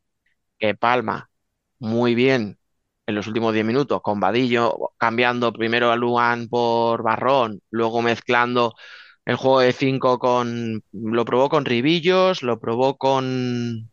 Eloy, con Eloy y con Clever. O sea, más luego eso, más las subidas de Luan, que no eran las subidas de un portero de, bueno, va, voy, toco y me voy. No, no, se quedaba ahí a jugar. De hecho, se hizo una jugada que no sé si él mismo es consciente de cómo la hizo, pero le salió un jugador para el 5-2, creo que fue. Eh, me pareció un partidazo, la verdad. Eh. O sea, me pareció un partidazo entre dos equipos muy potentes. Ya que no lo íbamos a tener en Copa, dijeron, venga, pues os vamos a dar aquí un regalito. Y, y me parece que el partido estuvo muy bien, la verdad. Palma pues bueno, se puede ir cabreado por aquellos 10 minutos, pero realmente después de 12 partidos pierdes una, un partido de liga, lo pierdes en Torrejón, tampoco es un cantazo. O sea, no, no es un partido pasado. De hecho, cuando le pregunté yo en rueda de prensa a Vadillo, ¿no perdíais desde el 7-5 en Murcia? Digo, joder, hacía un montón, pero es verdad que me metieron 7 en Murcia y 5 aquí. Y me dijo, y somos los más goleados, ¿qué pasa? Y bueno, pues también lleva razón, me callo. Quiere decir que no se le veía preocupado por haber encajado 5 goles. O sea, porque él mismo yo creo que sí, pues un mal resultado, pero ya está, sin más. No, y además yo creo que los dos son, o sea, en circunstancias son distintos, porque aquel 7-5 viene justo después de jugar la, la main round allí contra, o sea, con en Bélgica, mm. y, y pues el equipo estaba un poco muerto físicamente, y al final se decide por tonterías. En ese partido el lugar no estuvo nada acertado, y, y el Pozo metió igual más de los que merecía y aquí en Torrejón yo creo que em, la putada, por decirlo de alguna manera, es que Luan, desde que se lesionó, o sea, tuvo un pinchazo en el, en el bíceps femoral y pues no, no, se no han querido arriesgar hasta ahora porque yo soy muy pesado y lo puse en Twitter también, pero es que Luan es el jugador más diferencial de Palma, es el que marca, es el que te permite jugar de una manera distinta y para mí con el que se ve al mejor Palma. Em, al final los jugadores también juegan distintos y se nota cuando juega Barrón o cuando, juega Luan por, por la forma en la que se mueven y se distribuyen sobre, sobre el 40 por 20. Em, creo que Barrón tampoco está en su mejor momento. Em, viene también de una lesión y la semana pasada no jugó porque le expulsaron contra Jimby. y creo que eso también restó a Palma. Esa, o sea, el desacierto igual en algunos momentos de, Barrón, que también tuvo buenas paradas, y lo que aporta sobre todo el banco con los pies. Ah, escucha, eh, perdón que te corte solo para un No, no, dime. Es que precisamente hablando yo con Vadillo en la rueda de prensa sobre este tema del portero, él lo dice. Sabíamos que Luan estaba tocado, pero igualmente yo había hablado con él antes del partido y le dije, oye, estate preparado porque si, si pasa lo que pasó, que es que encajemos dos, tres goles, mm. nos vayamos un poquito lejos, te voy a necesitar. O sea, que él mismo metió a Barrón, pero ya era consciente de, bueno, si las cosas van mal, voy a tirar de Luan aunque esté tocado. O sea, por eso te decía que, efectivamente. Sí, al final, como se ha dado esta temporada, creo, creo que ha quedado claro que el Luan es el titular ahora mismo. Al final era para no arriesgar, que sí que te puedes arriesgar y Luan se te lesiona, pero es que lo pierdes para la Copa de España, lo pierdes igual para la Champions y vete a saber sí que esos 10 minutos son fatídicos para Palma, eh, los que Inter destrozó y encima le entró todo, como decíais. Y, y nada, Palma luego reaccionó, bueno, reacciona tarde, cuando puede reaccionar y también el acierto de Jesús García y, y los palos. También hubo varios. Pero Jesús García también eh, creo que es de aplaudir, un portero que el año pasado fue importantísimo en Inter y que este año parecía que no estaba teniendo ese protagonismo por méritos también de Herrero, mm. pero, pero que sale y, es capaz de marcarse un partidazo como el que hizo. Mm, de hecho, palos hay dos de Saldisi que son prácticamente iguales. Hmm. Juega muy suya de estar pegadito al palo, eh, casi sin ángulo y al larguero. O sea que, que, al final son esos detalles que en el partido cuando estás pues en caliente, jugando de un lado para otro, tal, no piensas en ellos, pero luego dices, joder, pues es que en aquel balón, cuando íbamos 1-0, si hubiéramos empatado, ¿sabes? Que es lo de siempre, es hacer fusal ficción, o sea, a saber lo que hubiera pasado después. Pero sí, son detallitos que dices, uy, ¿qué hubiera podido? Bueno, pues, pues no sabemos qué hubiera pasado. Ya os digo, yo el partido me gustó bastante, además vi a muchos jugadores en muy buen estado de forma por los dos equipos, ¿eh? O sea, eh, yo a Moslen le había visto esta temporada en muchos partidos, pero por la tele, es la primera vez que le veía en directo. No, no tiene nada que ver verla en directo, es, yo dije, es impresionante. Esa arrancada que tiene, además es, si va a salir a su derecha, si es que es muy diestro, pero te sale. Como cuando decimos la famosa de Diego, o, cuando Ferrao está de espaldas, ¿sabes? Que son cosas que, si va a hacer eso, bueno, pues, pues párale tú. Fue, fue increíble verle eh, aprovechar esos aclarados de Palma, estilo Robiño. Casi, eso te iba a decir. Sí, sí. Perdón. Sí, sí, o sea, le, dejaban solo atrás de último y juégatela tú contra el que tengas que lo vas a destrozar. O sea, hubo, hubo muchas jugadas de ese estilo y la gran mayoría salieron bien.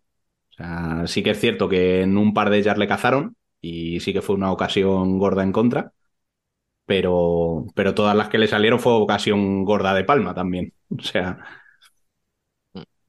Y luego al final tú empezar la temporada con casi, digamos, tres pivots y la, estás jugando ahora mismo sin ninguno. Entonces al final también tienes que adaptarte a eso, intentas, o sea, tienes que cambiar tu idea. Entonces, bueno, yo entiendo.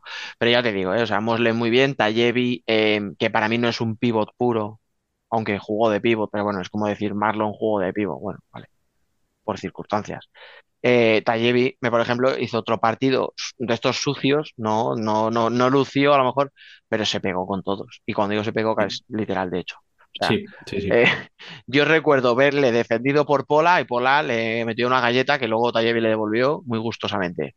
Y, hombre, dijo, no, no, hay que ser generoso, o sea, si tú me das, yo te doy. Luego le vi también tenerlas gordas con Raúl Gómez, que por cierto también estuvo haciendo minutos de cierre, cosas que pasan en la vida que nadie entiende.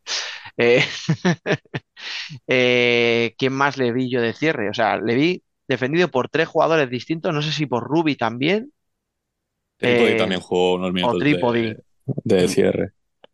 Sí, sí, o sea, por eso te digo, o sea, Tallevi se peleó con todos, me parece que hizo un partidazo también, hay una labor. Y estuvo a punto también de meter una muy parecida que, metió contra Barça, que es una salida de córner y em, mm. así como le llega a remata, que creo que también dio el larguero, no sé cómo fue.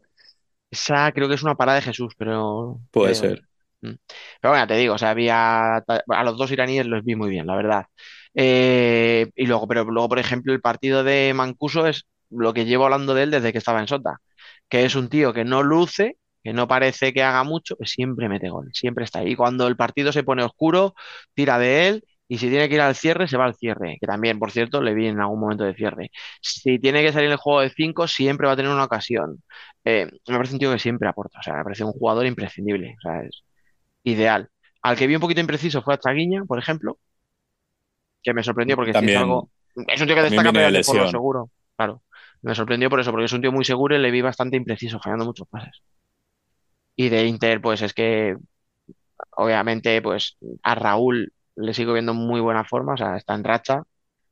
Eh, pero es que luego, pues los que han llegado, Fitch hizo un partidazo increíble, Ruby jugó muy bien, Pola, pues como si no se hubiera ido, pero es que Pola ya sabíamos que cuando decían, bueno, pero es que con 34 años, si le echasteis hace un año y medio, ya, pero es que sabías que Pola te va a dar una intensidad que ahora mismo pocos jugadores te daban en ese equipo. Lo que llevo yo reclamando desde hace mucho, un tío que grite, un tío que motive, un tío que dé caña. Eh, una simple defensa en el 5 para 4, en un balón que le dan el muslo, o sea, que ni siquiera él saca una pierna, no, no, un balón que le dan el muslo, se va afuera, el tipo levantó a la grada y levantó a todo el equipo, o sea, a sus compañeros les, les subió el ánimo solo con un un grito. Entonces, eso es lo que yo necesitaba en ese equipo y eso es lo que te aporta Pola. Más luego lo que sabemos que puede hacer. Y yo a mí me gustaría destacar también a Deco. ¿eh? o sea, un tío que no juega prácticamente nada. Vamos, los del otro día fueron los primeros minutos, de hecho, en toda la temporada. lo mismo que hizo en Jaén, que fue salir dos o tres veces a, a intentar jugar de cinco, lo mismo que hizo este último partido. O sea, pero paradas, creo que ni siquiera ha tenido que hacer una sola parada. No, pero aún así, tú le ves en el banquillo y le ves celebrar con el resto de compañeros los goles y le ves celebrar eh, al final la victoria. Joder, un tío de esos es muy necesario en un vestuario. A pesar de que, de que no vaya a contar con quizá los minutos que esperaba cuando fichó en un principio, porque yo creo que él eh, cuando fichó venía para ser titular, sinceramente, y lo que se ha encontrado es todo lo contrario es que cuenta de manera residual. Entonces, verle así, eh, completamente implicado en los tiempos muertos, hablando con, con Jesús, eh, corrigiéndole cosas. Bueno, la imagen del penalti a mí me parece una pasada.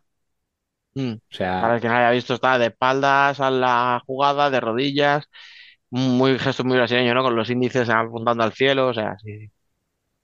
O sea, el verlo tan implicado en un partido cuando sabes que igual ni sales a jugar, eh, pues oye, me llama mucho la atención y es de destacar las cosas como son. ¿Alguna cosa más que decir, aparte del vacile de Vadillo, que si la gente no lo ha visto, recomiendo que se vaya a ver la rueda de prensa que tiene subida Inter a, a YouTube? Yo no sabía tener en cuenta, pero que le tengo cariño. pero bueno. Pasando al siguiente tema, eh, tenemos que hablar del Pozo, porque precisamente desde su visita a Torrejón lleva 13 de 15 puntos posibles. O sea, parece que han reaccionado, ¿no? Bueno, al final es lo, lo que se les pedía, que sí, que también estamos en un año complicado por ese inicio de proyecto, pero um, el problema fue cómo llegó Javi, que empezó prometiendo todos los títulos y, obviamente eso es complicadísimo y más complicado cuando eres el pozo y tus últimas finales han sido con final trágico, o sea que al final te has ganado a nivel histórico eh, podemos decir que el Pozo es el segundón, sin, o sea, sin decirlo de tono despectivo. Y prometer eso nada más llegar, pues ya genera unas expectativas que obviamente no, no son las reales, y más en la situación contractual en la que se encuentran muchos jugadores del Pozo que terminan contrato el próximo junio. Y ya sabemos que el compromiso de esos jugadores, si saben que no van a, que no van a renovar, igual no es el mismo que, que un jugador que tiene tres años más de contrato. No debería ser así porque al final son profesionales, pero es lo que hay. Y sí, se están viendo ya cositas, también es normal. estamos ya a más de mitad de temporada, es cuando un proyecto nuevo pues puede empezar eh, a demostrar lo que es. Igual que se ha hablado de Pato, de que no se veía su, su, juego o realmente dónde estaba el modelo Pato, pues con Javi podemos decir lo mismo. No, no, no, no vamos a tener eh, registros típicos de un equipo de Javier Rodríguez cuando en la jornada 3. Mm. Ahí nos dejamos llevar un poco por las declaraciones, porque a lo mejor pues Pato cuando llega a Inter pide prudencia y tal. No, sí, yo sé que Inter es muy exigente y que hay que ganar, pero calma, que estamos empezando. Cuando llega a lo mejor, pues eso, yo que sé, un Bruno García Betis y estaba al principio muy fuerte, dijo, calma, que aquí el objetivo es salvarse y si lo hemos conseguido, esto es un exitazo de la leche. Entonces, cuando esos entrenadores van con la prudencia por delante, que a lo mejor, no digo en estos dos casos, ni en ningún otro, sea falsa modestia, ¿no? O sea, es un exceso a lo mejor de celo, pues llega otro como Javi, porque tiene esa actitud, no, no sé si es prepotente, no, no creo que sea prepotencia, creo sencillamente que es un tío ambicioso, que, que, quiere ganar y que quiere inculcarle a sus jugadores, pues tú lo has dicho bien, a un equipo con fama de segundón, llega y dice, pues vamos a ganar todos los títulos, señores. Y a lo mejor él piensa que ojalá gane uno y me doy con un canto a los dientes. Pero te voy a decir esto, que eso a mis jugadores les va a envalentonar, les va a motivar. No le sale y obviamente pues le caen palos. Pero bueno, al final es verdad que los títulos, bueno, la Supercopa, la Copa del Rey han sido dos cagazos, uno por el rival y el otro por la forma. Al final que termine Barça, pues es normal, pero el cómo fue el partido de Supercopa es, es el drama. Pero es verdad que en Liga sin, sin mucho lustre, sin, destacar mucho. Pero oye, pues van sacando partidos. Ahora mismo, como decía Rubén, cuatro victorias y un empate de las últimas cinco jornadas. Eh, son el equipo menos goleado de primera. Al final ha sido a una cancha como Antequera y, y has dejado a cero a Uma, ¿eh? Que habría que mirar eh, si eres alguna, o sea, hay algún partido este año o el año pasado donde Uma no meta un solo gol en su casa. Un equipo que además juega bastante bien de 5, que, tiene mucha movilidad. Y sin embargo, oye, no, encontró el hueco. Entonces, bueno, obviamente tiene sus méritos. O sea, eh, no, se le puede restar. y además está en un momento bueno.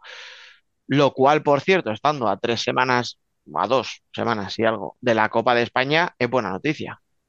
Porque obviamente lo que queremos es que los equipos lleguen cuanto mejor posible para que sean partidos más interesantes, para que todo esté más igualado. Así que de momento, bueno, pues vamos a ver si Rafa Santos sigue en el modo en el que ha empezado la temporada, que está jugando muy bien, que ya no sé si creo que el año pasado fue el mejor del equipo, pero casi. Pero bueno, a poco que Tainan se termine de enchufar después de aquella sanción tan larga, eh, que Marcel mantenga el nivel que está teniendo, que Gadella yo le sigo viendo flojo, para mí desentona un poco, pero bueno, tiene un golpeo que siempre le van a garantizar goles, así que pues con todo esto, a lo que vayan sumando, sumando, sumando, oye, pues el equipo al final tiene que estar ahí, no sé si, lo de siempre, no sé si para ganar un título, pero para dar la cara. que es lo mínimo que se le puede exigir. No puedes caer en segundo, o sea, en Copa del Rey contra un segunda, no te puede meter el Barça el día de la Supercopa cinco goles en los primeros cinco minutos de partido, o sea, da la cara. Si te tienen que ganar, que te ganen, pero que sea sufriendo, que sea yéndote con la cabeza bien alta. Que a lo mejor al aficionado al Pozo eso ya no le vale de nada. Hemos hablado otras veces. Eh, sí, estoy harto de irme con la cabeza muy alta, pero derrotado. La temporada viene como viene, el Barça después de la Champions está intratable, no, no, no hay quien le meta mano. Bueno, pues vamos a ver qué pasa en las próximas jornadas, vamos a ver qué pasa en la Copa, porque igual que el año pasado, la Copa fue un punto de inflexión muy, muy negativo para el Pozo por todo lo que sucedió. Oye, ¿quién te dice, no sé si la va a ganar? Sencillamente que haga una Copa buena y salga más reforzado. Pues bueno, ¿por qué no? Lo que decías, Dani, eh, he estado mirando, son el primer equipo que deja cero a la UMA este año, el Liga. O sea, dentro y fuera. Yo he dicho en casa, ni siquiera, ¿ves? Sí, es que lo que te digo, o sea, es que UMA puede perder partidos y los ha perdido y bastantes, pero es que tiene una cosa que es que ataca muy bien de cinco y va para adelante sin miedo. Entonces, hostias, es muy difícil a ese equipo dejarle a cero. Hombre, yo creo que el Pozo eh, tiene que empezar, vamos, tiene que reaccionar a lo que fue el año pasado, sí o sí. O sea, no podía ser el final de temporada, no podía haber, no podía repetirse este año, porque es que, vamos, o sea, era para quemar el Palacio de los Deportes de Murcia. el final de temporada fue lamentable. Entonces, a poco que hicieran irían hacia arriba. Este pozo que estamos viendo en liga en las últimas jornadas es lo que queremos ver realmente del pozo. A mí la duda que me queda es que entre esas victorias y ese empate está la Supercopa es que si tú quitas la Supercopa, al Pozo no le hacen más de dos goles por partido desde mediados de noviembre, desde aquel 7-4 del Betis. Desde entonces, en Liga, no ha recibido más de dos goles. El problema es que entre medias hay un partido de Copa donde el Sala, Zaragoza, el Sala 10 Zaragoza le mete tres y le elimina, y el Barça le hace siete en la Supercopa. Lo que os decía de los títulos, pero si quitas esos partidos, no le han metido más de dos goles desde, ya os digo, hace ocho o nueve jornadas jugando bien atrás. Y si tú tienes el potencial que tienes en ataque como el Pozo, a la que tú consigas cerrar bien tu portería, con, joder, al final el fichaje de Ricardo, pues se tiene que notar, es un chaval joven que venía de abajo, que se hizo la mili, ¿no? Que dirían los clásicos, ahí en Córdoba y tal. Más lo que ya tenías, Darío, que me parece que ha vuelto a dar otro pasito adelante. Igual que, por ejemplo, creo que Alberto lo ha dado hacia atrás. También es verdad que también ha tenido problemas físicos y tal. Eh, para mí Darío da ese pasito adelante. Pues, oye, entre lo que te aporta Felipe Valerio, Darío, Ricardo, que son tres tíos muy fiables atrás, Juanjo, que creo que también está volviendo a ser Juanjo, ¿no? El Juanjo de siempre. No sé si al nivel aquel del Barça todopoderoso, que era imposible meterle un gol, ¿no? Porque, joder, al final, pues los años pasan para todos, pero creo que este Juanjo es bastante mejor que el del año pasado. Lo que digo, si, si mantienes atrás toda esa fiabilidad pues por poco que hagas en ataque, van a caerte un par de goles siempre. Vamos a ver hasta dónde llega este pozo, porque es lo mismo, o sea, estamos en un año que es todo súper variable de una semana a otra. Sí, desde luego. da la sensación de que todo lo que pronosticamos una semana, la semana siguiente no, se nos va al garete. Oye, dijimos que Inter necesitaba un cierre y ficharon a un tío el mismo día que publicábamos el podcast. Dijimos, levante, oye, que tienes que anunciar al entrenador y lo anunciaron. O sea, también, también se nos hace caso. Eh, ya digo, este el pozo habrá que medirlo a final de temporada una vez pase el playoff, una vez haya pasado la Copa de España, que es realmente donde la cosa empezó a decaer el año pasado. Pero como dices, si hacen una Copa de España decente, o sea, ya no digo ganarla, simplemente hacer una Copa de España decente en la que se les vea competir y demás, deberían salir muy reforzados. Mi duda es ya digo, viendo la pasada Supercopa, si se encuentran un equipo relativamente gordo, ya no digo Barça, sino un equipo que, tenga ganas de...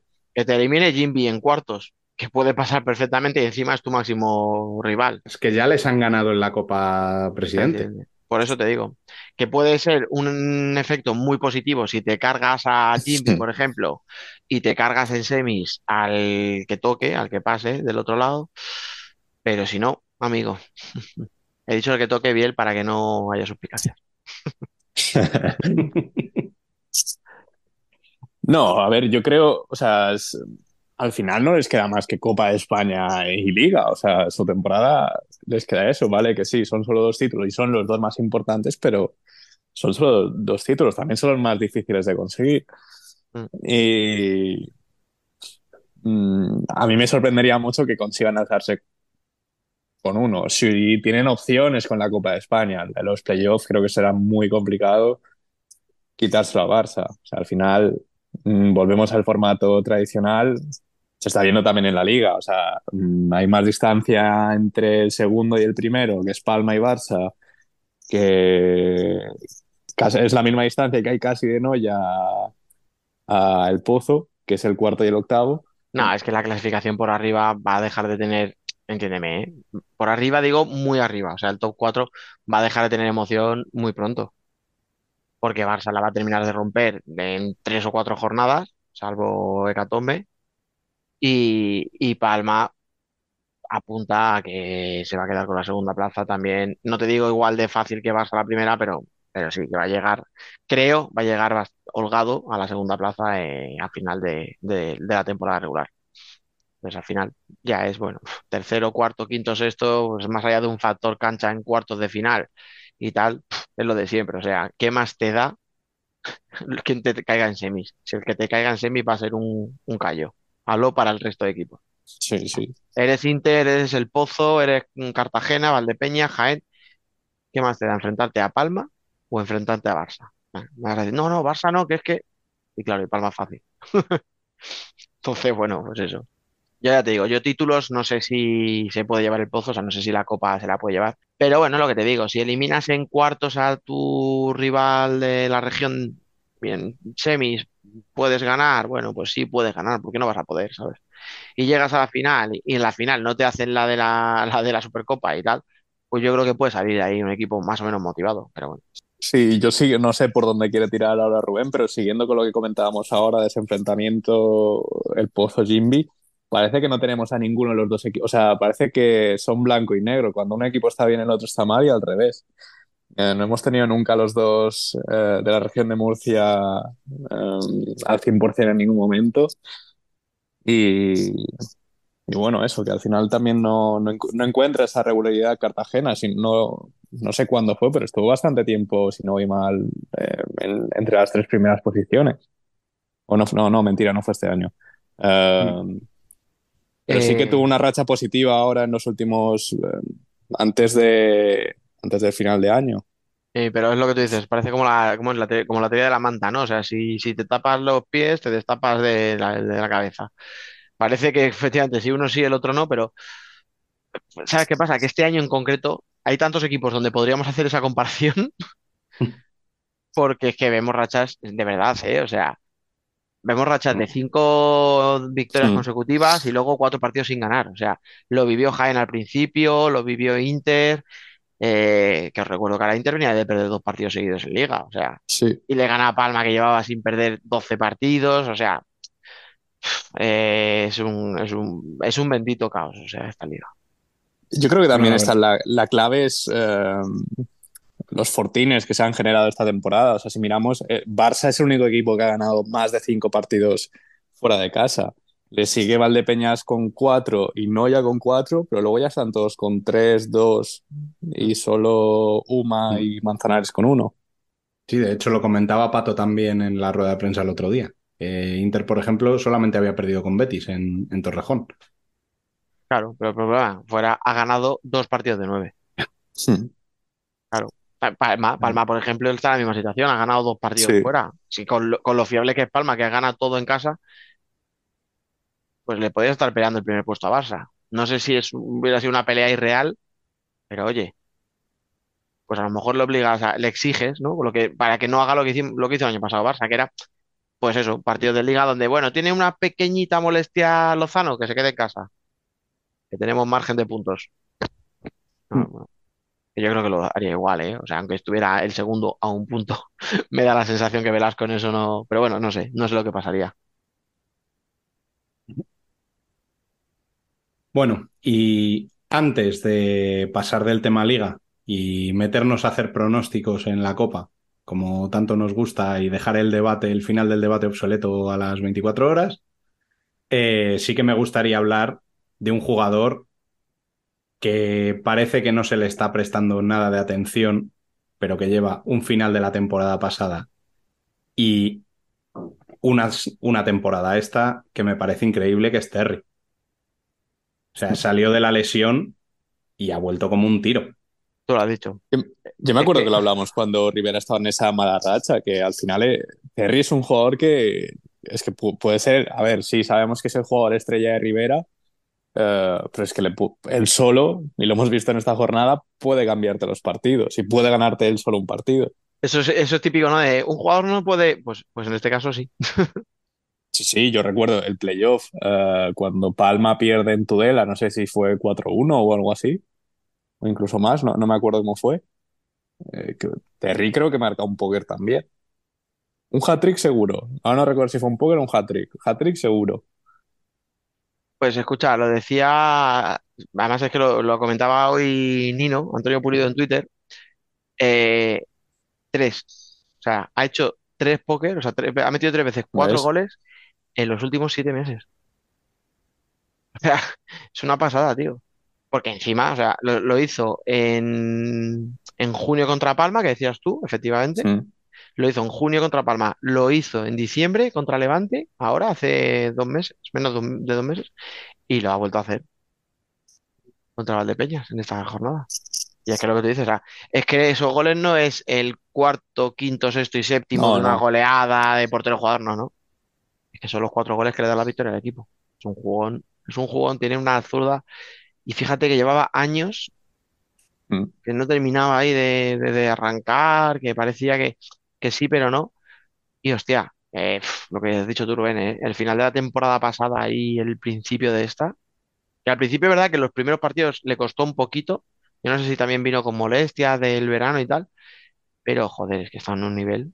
Mira, decía Biel, lo estoy mirando, el 8 de junio contra Palma, efectivamente tiene un póker aquí comprobándolo en la publicación de, Nino, sí. O sea, sí, al final. Y de Rivera, igual que decíamos que Shota, o sea, lo que hablábamos de Shota, que al final sí que puede estar preparado para estar en esa zona.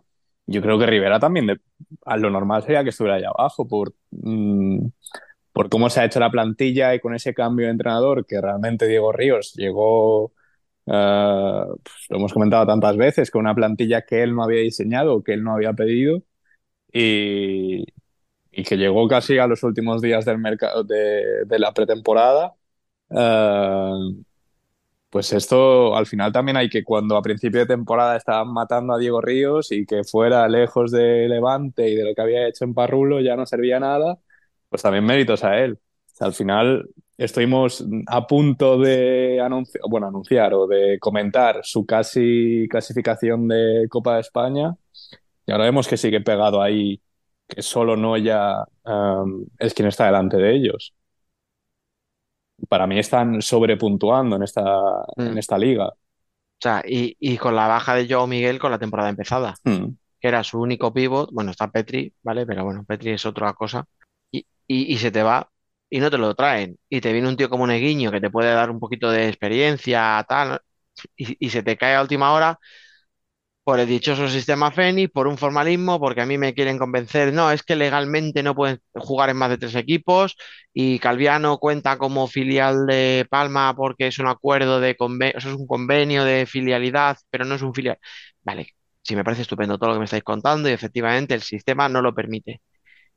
Pero entonces lo que hay que revisar es la norma, el sistema o lo que haga falta. No, no puede ser, es que tú dejes a un tío ahora sin jugar seis meses porque ya no hablo del destrozo que le haces a Palma, a Palma, perdón, a Rivera, sino que tú vas a dejar a, un tío de enero a junio sin jugar. O sea, hablamos de que cuando empiece la competición en septiembre estará nueve, llevará nueve meses sin un partido oficial. Porque es que estuvo una ficha con el filial de Palma, que luego no es el filial, pero claro, o sea, cuéntame Noya, que es donde ha estado, y donde realmente puedes contarle como jugador de Noya. Lo de las otras dos fichas, pues nada. La gente a veces se pone, tío, muy purista, dice que no, que es que, claro, si la ley es la ley, vale, pues nada. ¿Para qué vamos a intentar tener un poquito de sentido común? Sí, ahí quizá lo que habría que contar son más que la ficha, los minutos disputados. Porque si no has disputado ni un solo minuto, ni con un equipo ni con otro, No, la realidad, porque yo me acuerdo el año pasado que Atela estaba en una situación similar y creo que todos podemos llegar a entender que realmente sí estuvo en dos equipos. Uno no le salió bien y desapareció, o lo mismo que le pasó a Chino, es que mmm, Neguiño no, estuvo, que, no, son, que no, creo que no llega ni a 48 horas con ficha de Calvía porque son los dos días de que debe ser el 1 y el 2 de julio y, y luego con Palma para hacer la sesión a, a Noya o sea, Por eso, creo que es un, un, un, reglamento estúpido, o sea, que no realmente, o sea, no, no, o sea, no es que no hablo de una persecución ni nada, pero es que si no de verdad no les interesa cambiarlo, es que eh, les da igual o les importa poco, el, no sé, el estado de un jugador o incluso de clubes. De todas es formas, te digo una cosa, Biel, ¿eh? ahí también he visto pocas voces de jugadores que pidan el cambio que son los que mm. realmente lo tienen que pedir, porque al final los perjudicados son ellos. En general, si pocas veces vas a ver a jugadores reclamando. Ya, pero me refiero, tienen una asociación. Ah, bueno, pero. Hmm. O sea, yo lo siento, pero ahí eh, es una de esas cosas en las que si quieres que eso se cambie, lo vas a tener que luchar tú. Porque eso a los clubes al final les da igual. Sí, porque en este caso. Rivera ha, ha rescindido a este chico y ha fichado a otro. Y ya está. Y al final el que se ha quedado en su casa ha sido él. O sea, me explico. Sí, sí, perfectamente. Eh, al final, eh, sí, ¿vale? No te interesa entrar a historias, pero es que igual pasado mañana al que le pases a ti. No, y que además esta es la típica cosa que, bueno, vale, pues ya está, te la has comido, neguiño, lo siento mucho, tío. Vete a tu casa, entrena por tu cuenta, no sé si, no sé qué habrá hecho, o sea, si se ha vuelto a Brasil, si fichará no, sigue en Tudela. Sigue en Tudela. Pues yo sí que leí que fuera de España podía jugar en algún equipo, me imagino que se irá mm. seis meses a jugar media temporada para no perder la forma, tal. Pero vale, muy bien, venga, ya está. Como decías tú, Biel, pues la norma es un poco estúpida, ¿vale? Pues que nos sirva de ejemplo y diga a alguien, oye, y cuando digo alguien digo federación, pero claro. Eh, sí, sí. Oye, que esto que ha pasado no puede volver a pasar.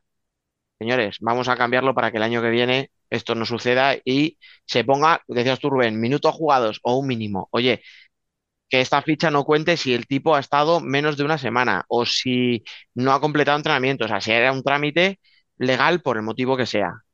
Vamos a ver si de verdad se toma alguna medida la próxima temporada. La ley sigue exactamente igual y puede pasar a otro jugador que vuelva a joderse y quedarse sin jugar por esto. En fin, veremos a ver si, si eso es así o no. Eh, en cualquier caso, eh, una pena, sobre todo por el chaval. O sea, yo lo siento mucho porque, porque al final, ya digo, el que va a estar parado va a ser él. O sea que, no sé, me parece un poco, un poco lamentable, pero bueno. Eh, lo dicho, ya decía que este era el último tema antes de pasar a hacer pronósticos. Y teniendo en cuenta que yo creo que mojarnos directamente con quién va a pasar de cada eliminatoria me parece un poco demasiado, pues son octavos.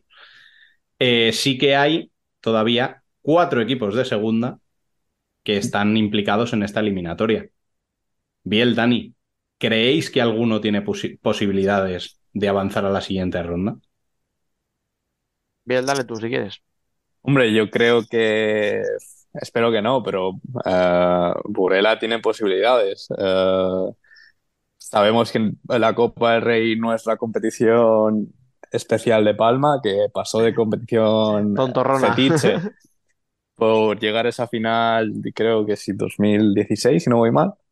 Uh, para luego terminar cayendo, creo que hay un año que sí que elimina, elimina Barça, pero luego el resto han terminado siendo segundas. Creo que un año fue Betis, luego Uma y luego Colo Colo, si no voy mal.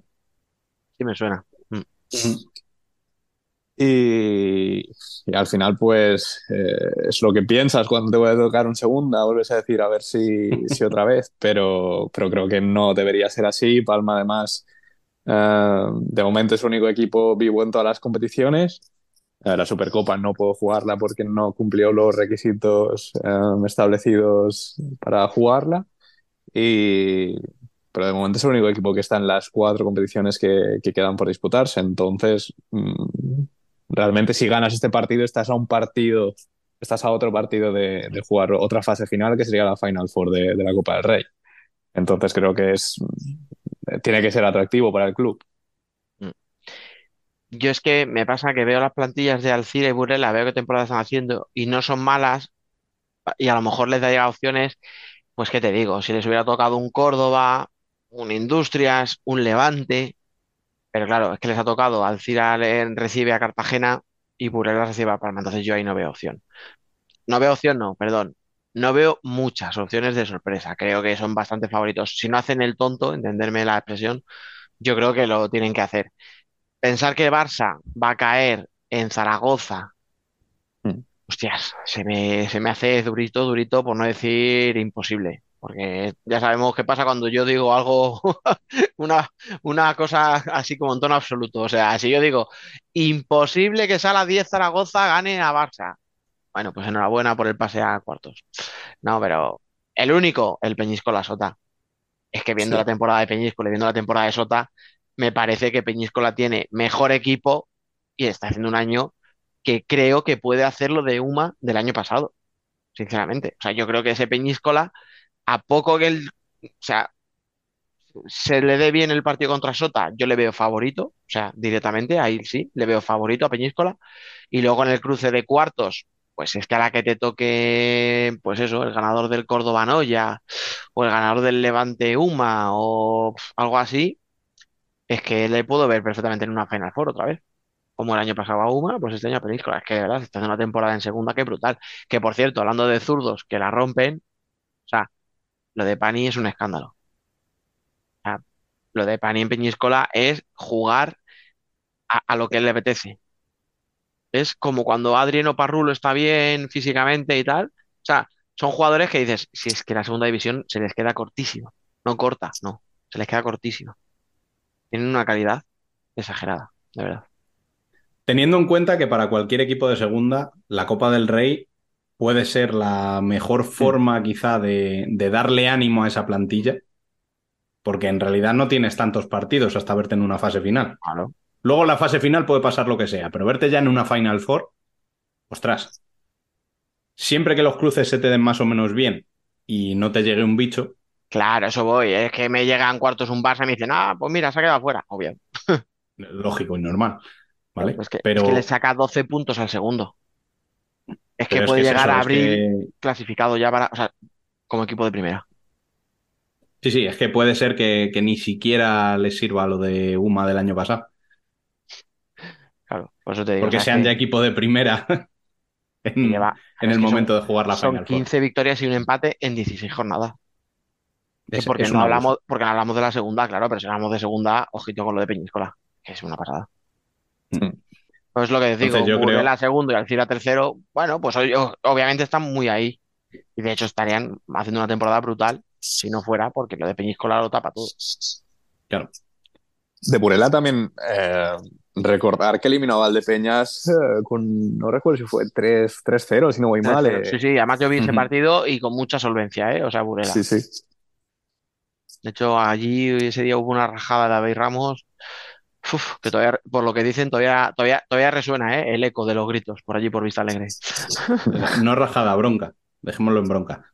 Bueno, va, sí. Bron rajada. Muy, muy, muy, del estilo David Ramos, vamos a dejarlo, sí. Bueno, en cualquier caso, ya digo que, que, yo es que de los cuatro, creo que los únicos que han tenido un poquito de suerte en el, en el cruce han podido ser Peñíscola. O sea, a poco que se le dé bien el partido a Barça, eh, lo más probable es que golee en Zaragoza. A poco que se le dé bien. Eh, Palma, pues tengo la sensación de que Burela puede pagar los platos rotos de Inter. Y Alcira, pues, ¿qué te voy a decir? Es que Jimby, por plantilla, debería ser favorito a ganar la. Vamos, no, si no favorito, por lo menos a estar en esa Final Four sin mayor problema. Lo que pasa es que estamos en otro caso como el que decía Biel de Palma y las tonterías de los últimos años. Que Cartagena es otro equipo muy dado a, de repente pegar un cagazo y salir escaldado de Alcira. Es que estas competiciones a partido único, pues te dan ese tipo de cosas, que como tengas un mal día, pues te la comes con patatas. Pero bueno, de los otros cuartos de final, que no hemos hablado, o sea, perdón, octavos, ¿cuál es el que más os apetece? A mí dos, o sea, me repetiré con uno de ellos, pero ese es a la 10 contra Barça, o sea, yo tengo ese wishing grabado en la memoria y puede ser una situación parecida. Uh, y luego ese Inter Rivera, pues por las, las, narrativas que, como siempre digo, nos regala esta Copa del Rey, que al final Pato enfrentándose a su, en el equipo en el que más tiempo ha estado y, este Rivera que vemos que llega en un buen momento. Inter también, pero que Rivera no había tenido igual este momento en toda la temporada. Oye, muy, muy gracioso el momento de Pato hablando en, la previa, o sea, de la previa del partido contra Rivera. No, porque el partido de Copa va a ser muy difícil, porque ya sabemos de lo que es Capa Rivera, que el año pasado aquí nos, o sea, les, bueno, eh, no sabía si hablar en primera o en tercera persona del partido. Tuvo ahí un momento el pobre de bloqueo de coño, si es que estaba yo en el otro lado. No, hombre, ese va a ser un buen partido. Yo, por decir otro, el Industria Jaén, pues son dos equipos coperos. Eso sí que vamos a ver este Industria Xavi Closas que está dejando buenas sensaciones, pero tampoco es un equipo 100% fiable. Jaén, que ya sabemos que se motiva mucho, o sea que a mí la Industria Jaén, a ver si lo retransmiten, que parece que sí, a día de hoy lo que sabemos, o que es que parece que, que la TV3 lo va a echar, a ver si es verdad, porque ya os digo que, yo tengo muchas ganas puestas ahí. Yo, bueno, aparte del, del Inter Rivera, eh, lógicamente ese Industrias Jaén es el que más me llama. El, el Sala Barça, ya digo que espero que haya competición, pero mm, no sé si la va a haber. O sea, me gustaría que la hubiera, pero bueno, pues chicos, yo creo que lo vamos a dejar ya por aquí. Eh, Biel, ¿te tenemos en la columna esta semana? Habrá columna. Columna, que ya no sé ni hablar. Si llego vivo, habrá columna, os lo prometo. bueno, pues luego te escuchamos. Y tú, Dani, te quedas, ¿no? Sí, total, ya solo, solo llevo aquí dos horas hablando, ya pues por dos horas y media, ¿qué más da?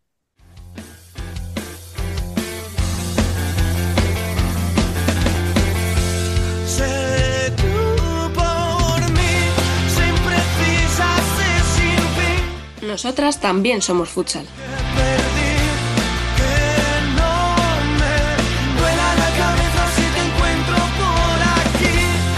Bueno, pues vamos ya con el Ellas son futsal, en el que sigue Dani del debate, pero te veo cara rara, ¿qué te pasa? Es que estoy preocupado, porque se nos ha colado aquí una chica que yo no sé si es, o sea, no sé, es, si es jugadora o, eh, o algo, y no me he preparado ninguna pregunta, entonces me da un poco de apuro, estoy un poco acojonado, tío. No sé quién es. No sé, vamos a ver, seguimos. Tenemos aquí a Francaque, muy buenas. Muy buenas, chicos, ¿qué tal? ¿A ti te suena la otra cara? No, no, me suena de nada. Bueno, pues la invitada misteriosa, por favor, preséntate. ¿Y esa quién es? Alba Herrero, bienvenida. ¿Cómo? muchas gracias por volver a invitarme a un programa. ¿eh? Sé que menos. Bueno, la audiencia no lo sabe, pero hay que decir que Alba no es que haya fallado, es que la teníamos castigada en la nevera.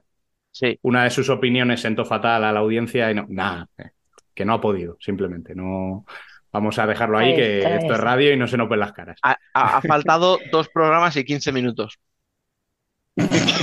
Los que llevamos concretamente esperarla para grabar, porque. Creo que no han acabado las puñaladas. ¿eh? Venga, va, ya tenemos, escucha, ya hemos hecho el... No, que no, que no, ya hemos grabado nuestro primer minutito de palos y intrahistoria, ya podemos ir al debate, venga. bueno, pues venga, como Dani lo pide, vamos a ello. Y en el mismo estilo que hemos hecho en el debate masculino, vamos a empezar de abajo arriba. Y quería empezar, ya que Alba no tuvo ocasión de comentar sus impresiones, eh, con la situación de Marín. Tres derrotas consecutivas y las dos últimas quizá no esperadas, ¿no, Alba? Eh, Qué elegante. Qué elegante. quizás, madre mía. Eh, ni quizás ni nada, o sea, no esperadas para nada. Si a principio de temporada nos dicen esto, mm, no nos lo creemos nadie. Está claro que hay algo que no está funcionando en Marín y, tienen que encontrar pronto. Bueno, yo he dicho algo, Dani. Ahora déjame que estoy aquí. Ah, perdona, es que ¿sabes qué pasa? Que en los debates estos, ya sé que no estás acostumbrada, pero solemos interrumpirnos, perdóname. Ya está, ya está, ya está, ya está. Que no, que no, que he voy dicho que no. He dicho que no, ya voy a perdón. decir nada más. ¿no? Le paso la palabra a Dani. Va, por favor, hombre. Anda. Nada, voy a, voy a seguir, ¿vale? He dicho que, que tienen algunos problemas, Dani matizará más, y creo que deberían de solucionarlos pronto, porque no es que se les esté escapando el playoff ni nada, es que se están complicando la vida en temporada. Pero se la están complicando totalmente, además. Venga, vamos a ponernos serios, que la situación de Marín lo, lo pide.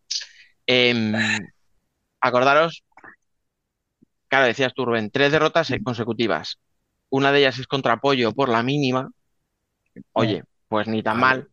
Pero es que antes de esa derrota, que es la primera de las tres, es que había ganado por la mínima a Telde.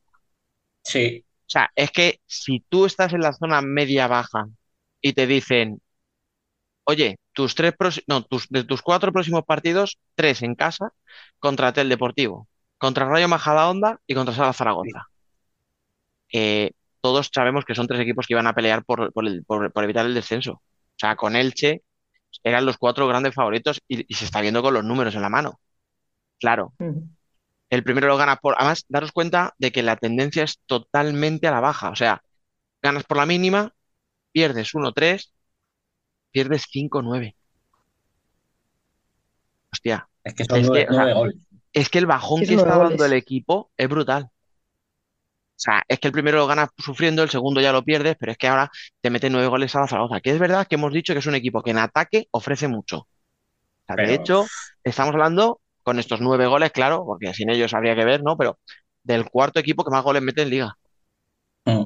¿Vale? O sea, Mm. o sea, Sala Zaragoza al final hizo lo que se le podía pedir. No, siempre. no, no, sí. no nueve, no meter nueve, pero un partido de muchos goles, partido de Mm. vuelta con muchos ataques, de, oye, si tengo el día y las enchufo todas, como les pasó, porque también es verdad que enchufan todo lo que, lo que llega a portería, eh, pues bien, vale, metes nueve, lo normal no era eso, pero claro, ostras, Marín, ¿sabes? Quiero decir, Es que controla estás el hablando partido, que- tío, estás en tu casa contra un equipo que estaba en descenso cuando llegó, es que sacaste a Majadahonda del descenso y ahora has sacado a Sala Zaragoza del descenso. Que, que iba a decir que mm, es muy significativo, más que nada, no, todos los goles que está recibiendo. O sea, el año pasado siempre decíamos que Marín tenía una de las mejores defensas, unos Sí. equipos menos goleados. Y, Mm. y el otro día se llevó nueve. Sí. Y, y es que son las sensaciones. O sea, los números son malos, Sí. pero las sensaciones tampoco son buenas. Hay momentos en los que ves a las jugadoras que no, o sea, cabeceando, eh, no hay reproches evidentes, pero sí hay miradas de ¿qué Sí. pasa? ¿Sabes? O sea, Mm. lo típico que dices, Corre, corre tú. Corre tú, que a mí me da la risa. no sé, ya os digo, o sea, eh, no sé, no sé, una sensación muy rara, ya os digo. Yo no sé qué está fallando ahí, no sé. Supongo que como en todas estas cosas no es una sola cosa, Sí, serán varias. pero Eso es. Claro, o sea, pero el equipo no es fiable atrás. El equipo el año pasado, además lo decíamos, joder, y lo decíamos como una, un halago. El equipo juega una cosa, no es bonito, pero es efectivo. Marín jugaba partidos, control, pocos ataques.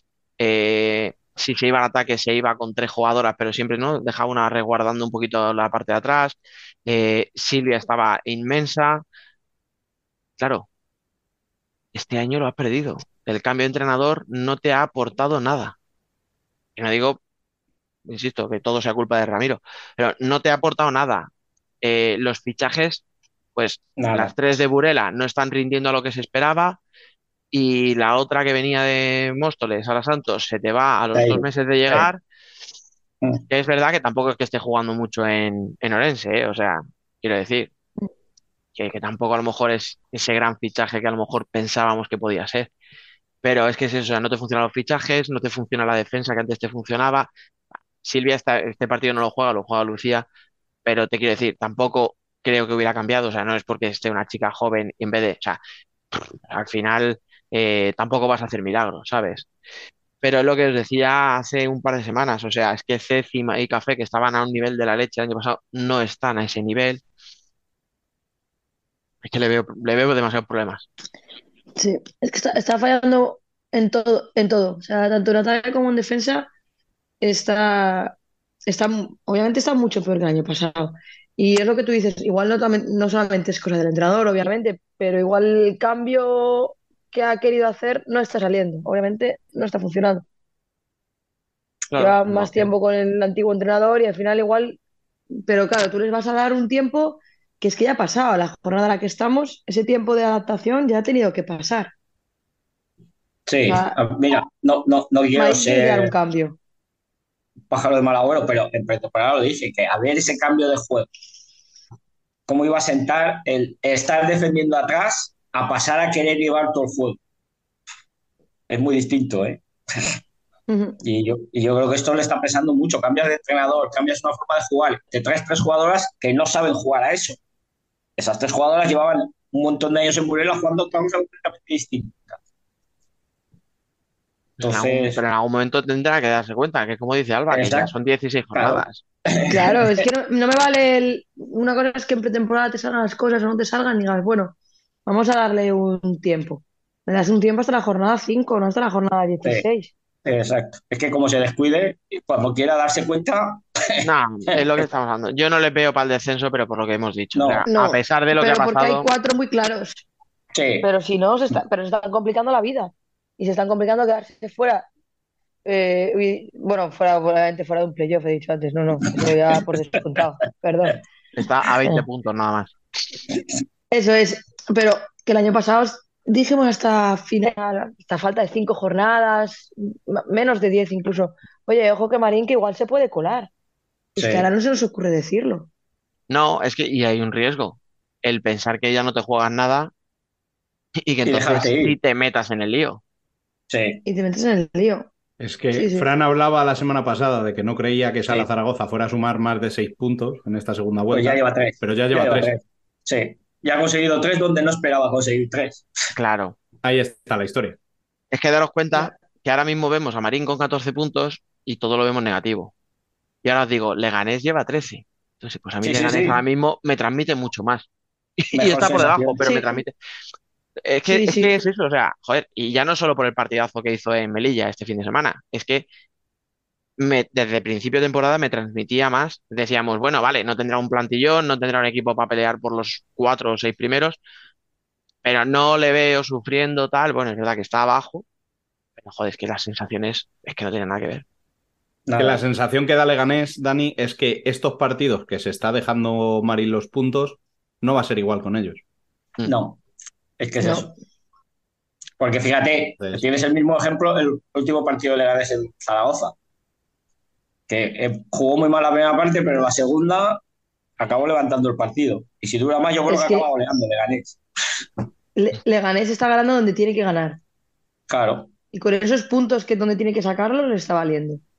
Que luego se lleva a otros, perfecto. Pero Eso está no. ganando donde tiene que ganar. Mm. Es, son los puntos que yo os decía que por lo que yo a Rayo le sacaba del descenso la semana pasada cuando hacíamos nuestro pronóstico, Claro. porque yo decía, va a sacar los puntos justos donde tiene que sacarlos. Bueno, pues claro, vamos a ver qué pasa, no lo sé. Pero es eso, o sea, Leganés, y además, cuidado, que Leganés ya está cogiendo también ritmo Guti, Sí, y cuando, Sí. y cuando Guti coge ritmo, ya estamos hablando de que llegas a los partidos con dos golitos a favor, ¿eh?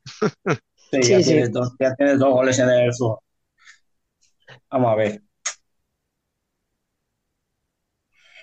Tiene, Bueno. tiene que cambiar mucho. El segundo de los temas es eh, hablar de ese renovado, entre comillas, Móstoles, ¿no? Eh, le mete 4-0 al Alcantarilla, ya tenemos nuevo entrenador, nuevo de nuevo, entre comillas. Porque ¿Os dais quien cuenta? vuelve es todo el. Dilo, dilo, dilo. Sí, sí, que vuelve todo el cuerpo técnico anterior. Con eh, Patri Chamorro, además, ahí. Entonces, mm, ¿qué podéis comentar de este partido, chicos? Primero que son cosas muy curiosas, tío. No las critico, ¿eh? Ni para bien ni para mal, son curiosas. O sea, Burela el año pasado le da la oportunidad a Lucas y a mitad de temporada vuelve Julio. Y vuelve Julio. Y ahora, eh, en Móstoles, prescindes o ellos deciden irse, Luis Ostolaza y Pose se van y a los seis meses vuelven otra vez a ocupar el puesto. Eh, mm, yo ya lo dije la semana pasada, no sé si Carlos Sánchez Rozas lo había hecho muy bien o muy mal, no sé qué esperaban, pero es verdad que este partido de Móstoles que hizo contra Alcantarilla no se lo habíamos visto hasta ahora.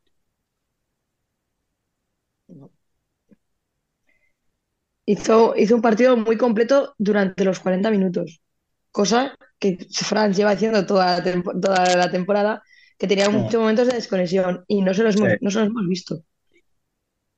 Mm. Aparte es que le salió todo a Móstoles. O sea, ayer estuvo... Sí, esos partidos que... Mm. Es, fíjate que para que Móstoles gane un partido y no marque Benete, imagínate cómo te digo que se, cómo que estar Móstoles. Qué vergüenza. Escucha, porque, Eh, escucha, pa- que se, eh, ya está. se- se cambió, se cambió la camiseta con Inma. Niño, vaya dos chicharros.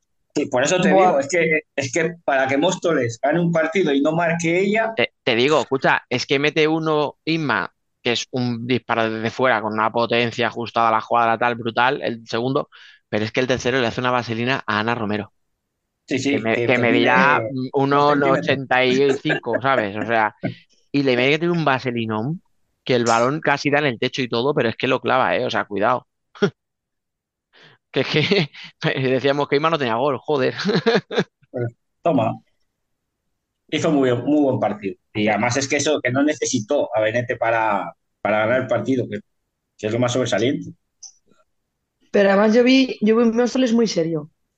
Al final, que era eso lo que estábamos pidiendo? Que, que los gol siempre ha, estado teniendo durante toda la temporada, pero sí que estaba teniendo momentos de, de irse Sí. partido, de, de no hacer las cosas bien, y yo el otro día no se lo vi.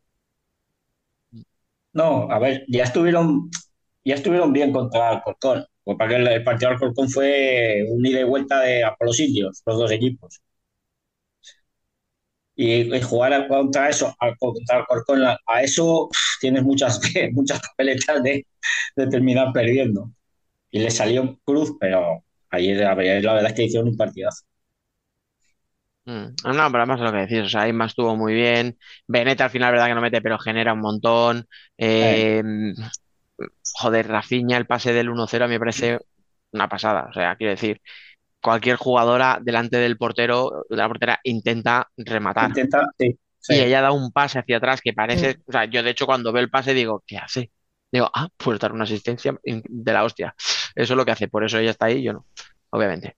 Pero quiero decir, o sea, tiene una visión, tiene, tiene una visión para dar el pase que es la leche. Entonces, claro, estuvieron todas muy bien.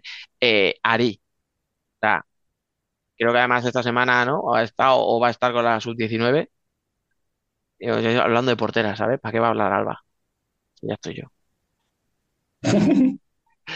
Eh, pues Yo igual. no digo nada, si ya lo si lo estáis muy bien vosotros sin mí. No, de hecho, de hecho te- ya te lo Yo adelanto. no digo más. Me parece que las porteras del Móstoles Alcantarilla, tanto Ana Romero como Ari, hicieron muy buen partido. Y Mm. sin embargo, luego si queréis hablamos de otro partidazo que hubo en la jornada donde flojearon un poquito. Para que no digas, eh, yo, yo reconozco lo bueno y lo malo. Aquí ya os digo, aquí me gustaron las dos mucho. Lo de Ari, me alegro por ella, porque al final es una chica muy joven y oye, siempre es bueno que nos vayan saliendo, ¿no? Mm, nuevas porteras, vamos a decir. Y lo de Ana Romero, porque ya lo hemos hablado otras veces, pues, con todo lo que ha pasado, con esa lesión, ese año parada y tal, oye, pues verla jugar y eso siempre es una alegría. Y es que me parece que es una porteraza, o sea, Sí. Yo lo que no sé es si se nos está cayendo un poco esa alcantarilla que empezó tan fulgurante la temporada, ¿no? Sí, pero también es que yo creo que en parte, yo creo que ya han cumplido. Entonces, ven que no llegan tampoco a la arriba y abajo tampoco tengas problemas. Es lo que ha dicho hace un momento, que, que puedes tender a, mira, hemos cumplido, no llegamos a ningún lado, pues ya está. No tienes copa encima en, Claro. eh, en abril que diga, oye, cuidado, que ¿sabes? Vamos a mantener el ritmo que en tres meses tenemos un título. Es que el playoff tiene que ser de 8. Sí. Esta Es que pelea si ya no- sabemos dónde sí. acaba, en nada. Pero es que Sí, sí. si metes un playoff de Es muy- 8, es que ahora mismo nadie estaría relajado. Porque estaríamos hablando de que Alcantarilla precisamente sería el único equipo, el último equipo de playoff. Pero es que Móstoles estaría a 5. Y con lo que acabo de decir de Móstoles, dile tú si con Claro. toda la vuelta, segunda vuelta por delante no le puedes recortar esos 5 No puntos. le coge. ¿sabes? Sí, claro. Y Eso ya es. hay una, y, y ya tienes, a- además a Alcantarilla le tienes ya, pero tienes al Corcón y a Orense mucho más metidos en la pelea, por ejemplo, porque, oye, mm, me estoy jugando a ver contra quién me toca los Sí, cuanto más cuartos. arriba, mejor, claro. Sí. Es que es eso. Entonces, Mm. el problema es ese. Amarelle, eh, Móstoles, Alcantarilla, no sé, Alcorcón, son equipos que es que estamos, lo que hemos, hemos dicho otras semanas, eh, vas a entrar en febrero prácticamente sin objetivos. Algunos de ahí, pues bueno, tienen copa y oye, pues mira, lo que decimos, ¿no? Intenta llegar en buena forma a la, a la Copa de, de la Reina, pero ¿qué? ¿Qué más? ¿Qué más te queda en juego? ¿Ser sexta, séptima, octava? Vale. No Obviamente. Quieren ganar, si yo no digo que no, pero vas a jugar contra Ya, equipos pero- de abajo que se están jugando la vida y donde una jugadora en descenso va a ir con todo y si tengo que partirme la pierna me la parto, Es que y Pues la yo- otra no. pues yo no. Y tú estás pensando ya en el Sí. año que viene. Sí, exacto. Y, puede que hasta, y puede que hasta hayas firmado por otro equipo. Y fijaros, estamos diciendo esto a veintipocos de enero, es que ese es el problema. de enero. Sí, Ve- 22, 22. Fíjate. Ya he dicho Eh, veintipocos porque no sé cuándo la gente lo escucha, Alba. Ay, Mm. Ay, Ah, otra puñalada. la- La, no, la falta de ritmo, Dani, no se lo tengas en cuenta. es verdad, es verdad, es verdad.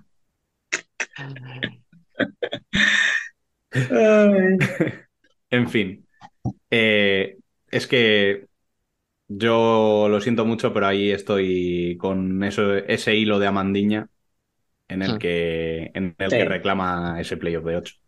O sea, al final nos Bueno, podemos tú encontrar todos, ¿eh? con que, con que en- faltando dos meses de competición tengas ya los cuatro puestos del, del playoff decididos, tengas o cinco. los tres del descenso decididos y no haya Sí, nada en juego con Sí, sí. ocho partidos por jugar. jugarse. Sí, es que va a pasar. Entonces, lo hemos hablado muchas veces, o se hablaba antes, con el tema de la Copa, cuando se jugaba con la clasificación también, a final de liga. Mm. Pues con esto estamos en las mismas. O sea, cuatro equipos clasificados para el Sí, hay playoff son igual. muy pocos. Son muy pocos. igual tenemos que esperar 10 años para que cambien también esas cositas. pero. Ya. Cuando antes empecemos a reclamarlo, antes empezará a estar encima. Sí, de la sí, sí. Es que aparte de Sin reclamarlo, Perdón. dos plazas ya las tienes cogidas. Dos plazas, dos plazas, es que en, en teoría son seis plazas las que Pero, y, y en otros años, que este año encima Son tres. sí, tenemos tres. son tres. Que por Sí, cierto, sí. o sea, podemos hablar también del partidito de pollo, porque en otros Ya. partidos Uf. han dicho, venga, pegada, control, pam pum. Pa Elche hace un partido mal, bueno, va Elche, hace un partido malo, pero en un partido Y malo toma, se cero repliegan, se van para atrás, Elche muy alegre al ataque y dicen, venga, pues contragolpe y vamos a ver qué pasa. Y pues pasa lo que pasa sí. cuando tienes a esa portera y esa calidad arriba Mm. que finiquitas Sí. el partido con- si- si- sin, sin haber hecho nada prácticamente. O sea, es que ya está apoyo a un nivel que gana como los grandes, o sea, por inercia, porque el Che no hizo mal partido, Pero- ¿eh? O sea, atacaba No, no, no, bien, pero le subió mucho la presión a apoyo, o sea, le complicó la salida de balón, pero claro, me recordó mucho al partido que jugó en, contra el Telde antes de Navidad. Sí, igual. Ganó Sí. 0-1. Lo mismo. partido práctico, sí. Partido práctico, Sí. tres puntos y pa- para casa. Lo- pues este Minimizar semana, daños, que no haya lesiones. Eso es. Y si me Eso traigo los El, tres el- puntos, pues ya está. el mismo partido que hizo hoy, el mismo. Hizo el Ah. mismo partido. además, daros cuenta, eh, en este partido Pollo no estaba ni con Dupuy ni con, ni con Dani Sousa. Dani. Con Dani. Y claro, Dani es que te No, no. condiciona un montón la forma de jugar, porque lo hemos dicho muchas veces, cuando Pollo lo pasa mal, balonazo largo, Dani te baja lo que le pidas y aguanta. Este no año estaba. tienen, tienen a Laura como recambio, pero Mm. no puede jugarse todo el partido. Claro, Prefiero eh, cuando para salir de 3-1, balón largo, va Laura Uña y lo baja o lo baja Dani. Pero no se puede Mm, estar todo el partido, entonces al final es una baja sensible. mm. por eso digo que, que es que tiene muchos recursos, tiene muchas alternativas. Entonces, claro, lo que decíamos, si ya de por sí contamos en un playoff con que mm, Futs y Burela van a estar, Claro. claro, este año se nos ha unido un pollo que está a un nivel. Sí, vale, pues oye, está muy bien por- porque va a haber pelea por la segunda plaza y porque, oye, mm, vete tú a saber si no da la sorpresa pollo en un playoff. Bueno, pues decimos complicado, atrévete tú ahora a descartarle. Pero eso, el problema que tienes es que te deja una plaza. Y Una una plaza que yo decía la semana pasada con el empate de Orense y Alcorcón, bueno, oye, a ver, bueno, pues es que de momento ya son siete puntos los que le saca y lo único que le puede aguantar un poco el tipo es Roldán. Sí. Y Roldán, Y pues, no veo a Roldán muy fiable este año. No, está, está perdiendo puntos. Está, además está está perdiendo puntos. en casa. Sí, Está perdiendo puntos donde el año pasado no lo hacía, donde es muy difícil puntuar, que es en Roldán. Mm. Siempre Bueno, pues venga, que os veo con ganas de hablar de ese partido. Vamos a pasar a Ah. él, que era el siguiente que tenía apuntado. Ah, vale. anda, ¿cómo te Eh. lo, cómo te lo dejamos, eh? claro. De nada, Rubén, ¿eh? De nada. Ese 3 a 3, eh, comentado un poquito, o seguid comentando un poquito de lo que os pareció el partido. A, a mí me encantó.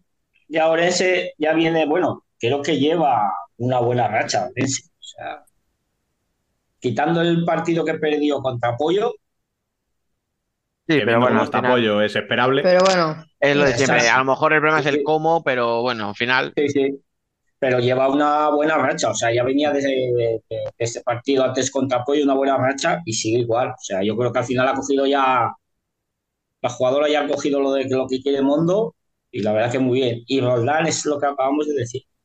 Este año en casa le está costando sacar los partidos adelante. Mm. Yo lo pongo en una forma, o sea, de una- con una frase, o sea, con una pregunta más bien. ¿Creéis que el año pasado, a falta de 8 segundos, a Roldán en su casa le, le- le hubieran metido al Roldán del año pasado ese gol? No, no. no.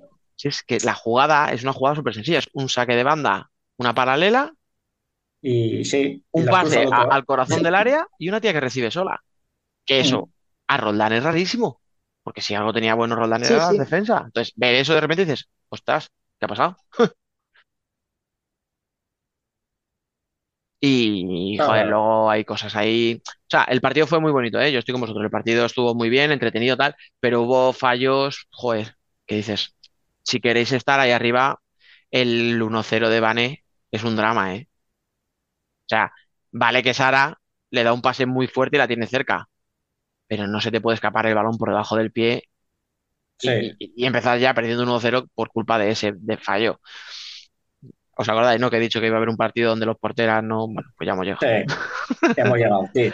Porque luego, cuando van- lo olía, oye. Claro, es que con el 2-0 de Roldán, que lo tienes más o menos controlado, mira, han metido un gol, un poco de coña, porque no has hecho nada. O sea, vas un poco a la presión, Sara da un pase para atrás, que en principio no tiene ningún riesgo, y Vane, por la pobre, se le cuela el balón por debajo del pie y para adentro, pum, ya está. El 2-0 es un balón largo que Maite la da como puede y también se le cuela a Vane, que creo que puede hacer un poco más, pero bueno, ya no es un fallo como el anterior. Es algo que a lo mejor, bueno, podías haber parado, pero bueno, venga, vale. Pero claro, Roldán, en casa, 2-0, tienes el partido controlado, aparentemente, y te se hace Almudena esas salidas que hace a veces,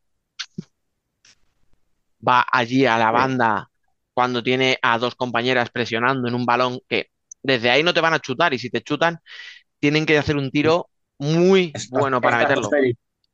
Y al final, ¿qué pasa? Pues que con un toquecito suave, con, para adentro, porque la salida.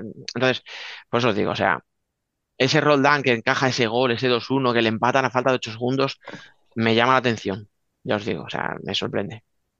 Sí, este, este año no está haciendo tan fiable el caso. La verdad que le está costando. Mm.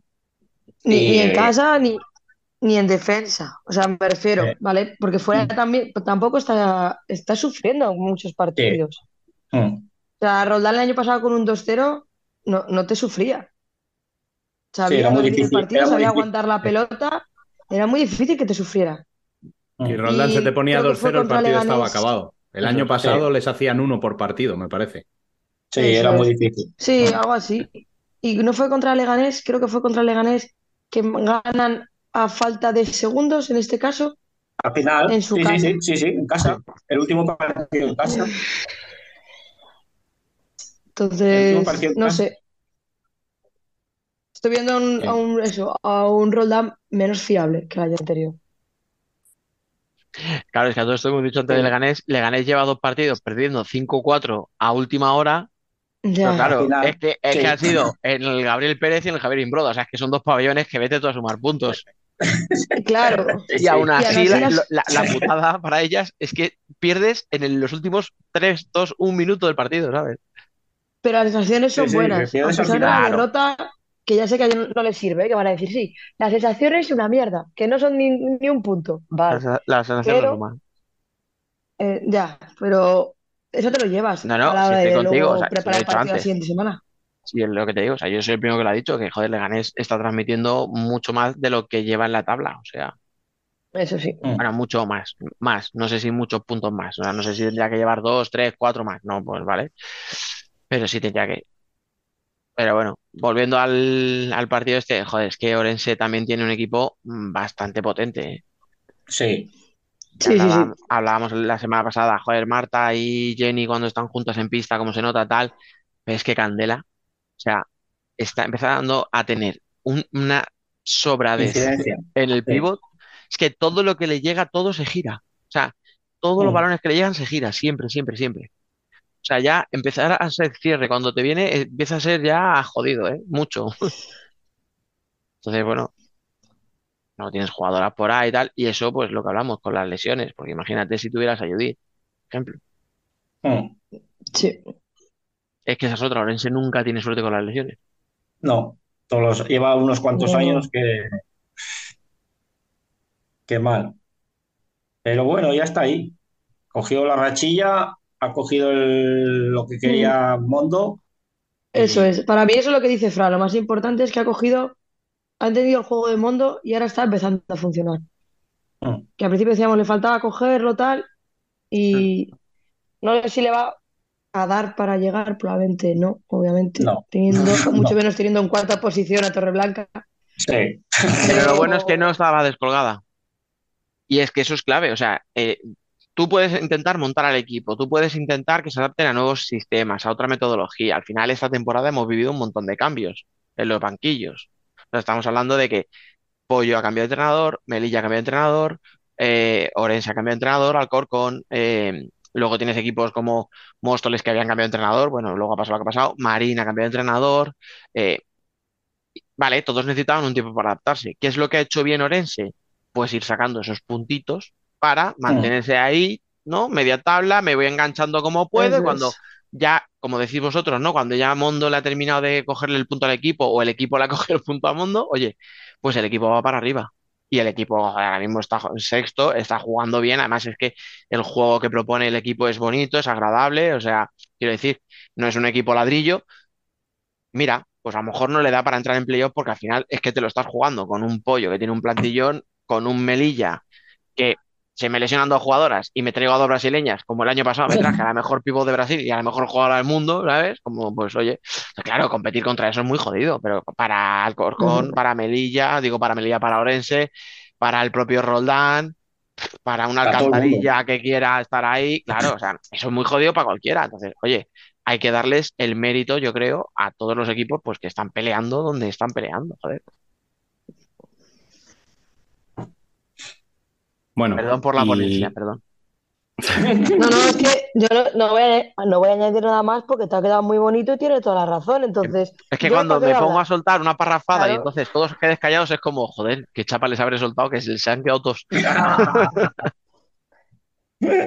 ya podemos, ¿no, Dani? Entonces. Por favor, ya me callo. Ya me- me- ahora me voy a callar, hombre. Bueno, pues Imposible. antes, antes de ir al próximo fin de semana, en el que tenemos el primer título nacional de la temporada, sí que me gustaría, en clave liga, comentar una jugada pues que honras a la Zaragoza, ¿no, Em, Alba? Pues sí, sí, siempre solemos hablar de las cosas que se hacen mal, también hay que decir las cosas que se hacen bien. Y en esta, en esta jornada, eh, Zaragoza marcó un gol con un una jugadora del Marín en el suelo. Y, y, Chus Muñoz dijo que le dijo a su equipo que se dejase marcar un gol y es, en, con el 0-1. O sea que la verdad es que eso le honra y hay que resaltar que, que en este caso está muy bien hecho. Así que la verdad es que este fair play es, es el que nos gusta ver aquí. Mm, además que por desgracia Sara había sido protagonista negativo un par de veces y oye, pues a lo mejor por las críticas que hubo o a lo mejor porque de verdad en las otras decían no, no nos habíamos dado cuenta, pues mira, como sea, como tú dices. Pues eso es. Está muy bien. Eso es. Eh, al final, este es el tipo de acciones que, que diferencian el fútbol sala, ¿no? hace años nos llenábamos la boca con acciones como estas. Es raro que haya que criticar a algún equipo. Cuando ha habido que hacerlo, se ha hecho. Y cuando este tipo de acciones se dan, pues lógicamente es de alabar. Y me parece que está muy bien hecho, las cosas como son. Y lo dicho, quería simplemente comentarlo antes de, de empezar ya con el análisis de, ese, de esa Supercopa de España que se va a disputar en Burela y que nos va a dejar un nuevo clásico a las primeras de cambio.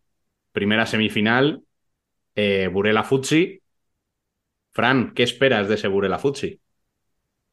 Yo frotándome las manos a que llegue ya el sábado para ver el partido. Pero bueno, por un lado expectación y por otra un poco de bajón porque vamos a ver si llega Peque. Y Burela sin Peque es mucha baja. Me acabas, de, recordar que vamos a ver un clásico sin Peque y sin Anita y me acaba de dar un bajón. Ya, es que, ¿qué haces con tu vida? yo, estaba tan, contento con la Supercopa y me acabas de joder, tío. Sí, es que es eso. Es que vamos a ver un clásico sin las dos mejores jugadoras españolas. Bueno, oye, cuidado, ¿eh? O sigue siendo clásico. Te me has dejado fuera a la Córdoba y a Irene Samper. Así, por citarte tres, ¿vale? Vale. Recapitulo. No, son dos plantillones. Son dos plantillones y va a haber. Va a ser, o sea, va a ser un partidazo. Es verdad que las bajas te dan un poco de. Porque, joder, pues estos partidos los ves tres veces al año y quieres que sean lo más espectaculares y lo más bonitos posibles. Dicho esto, mm, yo no sé a vosotros, a mí me gusta mucho que haya un clásico en semis. A mí también. A mí me encanta, porque todos sabemos lo que significa. Que por lo menos tenemos un finalista que no sea de los habituales. exacto. Eso es, eso es. Que si y que a un partido puede saltar la Pueden pasar muchas cosas. Exacto y más con los otros dos equipos que hay. O sea, tanto mm. Melilla, igual Roldán no está este año, como acabamos de decir, en la mejor condición, pero a un partido. Mm. Además hay un choque de estilos ahí curioso, ¿eh? O sea... Sí. Porque Melilla es un equipo ofensivo, tal, y Roldán es al revés, es intentar pulsar control. Lo que pasa que eh, la plantilla, o sea, yo la plantilla de Melilla, con las dos brasileñas que no van a llegar, no sé si, o sea, quiero decir, no van a llegar, no que no vayan a jugar, a lo mejor juegan si tienen el transfer, pero lo que te puedan aportar dos jugadoras recién llegadas, que, que vienen de hacer una temporada completa. Que recuerdo que en Brasil la liga va de enero a diciembre, en año, es año natural. Eh, es lo que decía, creo, lo hablábamos la semana pasada. No, no todas son Amandiña ni Ana Luisa. O sea, lo que hicieron mm. esas dos el año pasado no es lo normal. O sea, lo normal no es que tú llegues a otro país, a otro continente, a otra cultura, después de una temporada entera, y ¡pam! Me pongo a jugar y, me, y, se salieron las dos. Mm. claro, tampoco les vamos a esperar eso, ¿sabes? Quiero decir que yo lo veo más igualado de lo que podría parecer para mí. Yo creo que tiene un plus eso, esas le doy un poco más de chance a Melilla por eso. a ver, para por, mí por, plantillas o tal, es por sensaciones. Claro. mismo Eso iba a decir. Mm. Melilla, Melilla llega en lo, en lo alto de la ola y Roldán, bueno, Sí, pues Está ahí. llega estando ahí, pero las Sí. sensaciones no son las mismas. O sea, Sí, esto es lo mismo no, que lo de Marín y Leganés. eh, exacto. Es, es- es lo es. mismo. No, y y- aparte, es que, es que Melilla llega con vía en plan estelar. Es que Máxima goleadora con 25. Pero, Es pero que- es que Vía lleva mm, estelar. o sea, Ya, ya, pero no me sé. refiero, sí, por eso, que es que es que llega ya, este año llega ya, o sea, en plan, que dices que es que balón que toca, o es gol o es medio gol. Es que está, No, y luego un está en detalle. plan Emily. Está en plan Emily. Cuando... Escucha, y otro detalle, eh, Rol- o sea, Roldán, Melilla este año con Morenín ha dado un salto de competitividad. Sí. ver, O y- sea, al Sí, final sí, es un sí, sí. entrenador muy experimentado, muchos años, conoce, igual que el año pasado, ¿os acordáis? Cuando llegó a, a Melilla de entrenador eh, Maca, que decíamos, sí, no conoce la liga, no Es un conoce, melón. o sea, un melón por abrir. claro, y, y decíamos, bueno, y un melón que no tenía buena pinta. Tardó Sí. nada y menos en verse. Eh, Mm. este año es al revés. Han apostado por un tío con mucha experiencia en la competición, que conoce perfectamente a la jugadora y le está dando un plus al equipo. O sea, daros cuenta, este partido, por ejemplo, el de Liga contra Leganés, se le hubiera escapado. Al, Sí. al Melilla del año pasado se le escapaba Sí. porque de repente tenía esos cagazos en partidos aparentemente fáciles, se relajaba o lo que sí. fuera y perdía puntos donde no debía. Este año no está perdiendo tantos puntos, por eso está tan arriba en la clasificación. Entonces, eso en una competición como una Supercopa tan corta, con un rival como Roldán que tampoco está a un nivel de 10, Sí. que un Roldán de 8 es mucho, Hmm. pero sí le Mm. puede meter mano. Hmm. Entonces yo creo que es ese plus, ese poquito que le, que le da también el banquillo, eh, yo creo que le da un poquito de favoritismo a Melilla.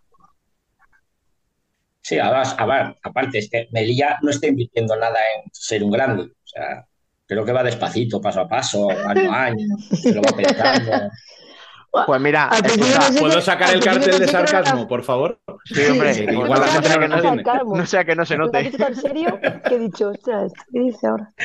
Es que, es que es una pasada. No, pero incluso si lo ves así, eh, joder, todos los equipos se merecen una final, un título, porque al final todos compiten, todos dan lo mejor que tienen, o sea, no sería justo decir, ah, pues el que tiene más dinero que lo gane, pero es verdad Ya, que si pero- queremos que sigan apostando por el fútbol sala y metiéndole pasta, necesitan una alegría de vez en cuando. ¿eh? Sí, es que, es que si Eso no, es. Sí, sí, Tome sí. Blanca terminará cansando y marchándose. Ahí está. Si se merece esa, sí, se merece esa final y no llega reventado a la última como no llega Sí. reventado a ella como lo hizo la última vez. Sí, Claro, es que aquella Copa de la Reina, ¿ves? Es lo que tú dices. Hizo unos cuartos y unas semis espectaculares y no Y hubo llegó- final. No, no, hubo final. no. A eso Vol- me refiero. Volvemos a las mismas. Igual que le ha dado un plus de competitividad, también le ha puesto un poco de cordura a las rotaciones. Exacto. equipo iba a físicamente-. Sí, sí, efectivamente. Que eso Y era muy eso, importante. y eso con Yo las que- lesiones que ha tenido, ¿eh? Cuidado, que Thais Sí. acaba de volver ahora y no va a llegar en las mejores condiciones. Eh, No, Ana Luisa no está, Sula, claro, o sea, Sula y, y Thais se acaban de volver, como aquel que dice. Mm. Sula un poquito antes, pero nada, o sea, no está al 100% seguro. Eh, no tienes a Ana Luisa. Las dos que han llegado todavía o no las tienes o las vas a tener con seis entrenamientos, pero sin un solo partido de competición. O sea, quiero decir Mm. que aún, a- o sea, que tiene mérito el haber llegado con el equipo bien físicamente cuando estás teniendo esos problemas con plantilla. Es que, que por cierto, es otro equipo que también, eh, decíamos de Orense, también en Melilla es otro que con las lesiones ha, tenido una racha estupenda, ¿eh? O sea. Sí, Sí, sí. Pero esto lo está haciendo muy bien este. Está, además es que eh, todos los partidos rota muchísimo. O sea, la- las dos que más minutos juegan son las dos que más minutos tienen que jugar, que son la Mandiña y, y Vía, pero aún así también está rotando. O sea, que no se pegan los 40 minutos jugando. sí, y Sí, el año que pasado juega era impensable. claro. El año Sí, pasado Mandiña se, jugaba hasta los minutos de la defensa de 5 para 4. eh, o sea, todos, quiero decir, no la dejaban ni descansar en una rotación. Eh, No, y ganando, ganando de 5-6 seguía en pista. Es que que es lo mismo que le pasó a Emily cuando Eso, estaba en eso el iba a Liga. decir, a mí el caso de Mandilla me estaba recordando mucho lo que pasó con Emily. Claro, que jugaba hasta los, hasta los del descansillo, salía a jugar con los chiquillos en el descanso. Es que yo, así es yo imposible. agradezco públicamente que Mandiña esté rotando este año, rotando, o sea, rotando, ¿vale? Sí, Dentro de lo que es ella vale. y de su nivel. Sí. Yo lo agradezco por la salud de Fran, porque a mí Fran el año pasado me preocupaba. Yo le veía muy nervioso con todos los minutos que se metía por partido. Yo digo, este hombre va- le va a dar un infarto y necesitamos que siga en el programa mucho tiempo. Pero bueno, ¿os dais cuenta cómo se nos ha ido, de- fíjate, teniendo un clásico, cómo se nos ha ido el debate al, al otro? Sí, eh, pero es que, es que el, el clásico es que ya es algo que. ¿Qué vas a decir? Tenemos, O sea, ¿qué- qué tenemos tantas ganas de que haya otro campeón. Exacto, Sí. eso iba a decir. Unas ganas de algo estamos- nuevo y al final Sí. un, un Fuchi Burela lo ves muy a menudo, en el Sí. sentido de finales, semifinales y tal. Pero un Merilla Torreblanca no lo ves. No, Y cuando tienes una final en juego, no sales al igual que si tienes tres puntos en juego. Entonces, no, es distinto. es totalmente diferente. Eso es. De Bueno, hecho, pues esto, nada. lo bueno es que son dos partidazos de la leche. Sí. Mm. Vamos a ver si lo podemos ver. A ver, Fran, macho, que siempre, siempre cortándonos el rollo, tío, de verdad, ¿eh? No os digo, es no que- os digo. Es que Vale. lleva hoy dos, ahora mismo dos comentarios de la Supercopa que se me quitan las ganas. Que de verdad. Que- Bueno, sea como sea, venga. Final y campeón.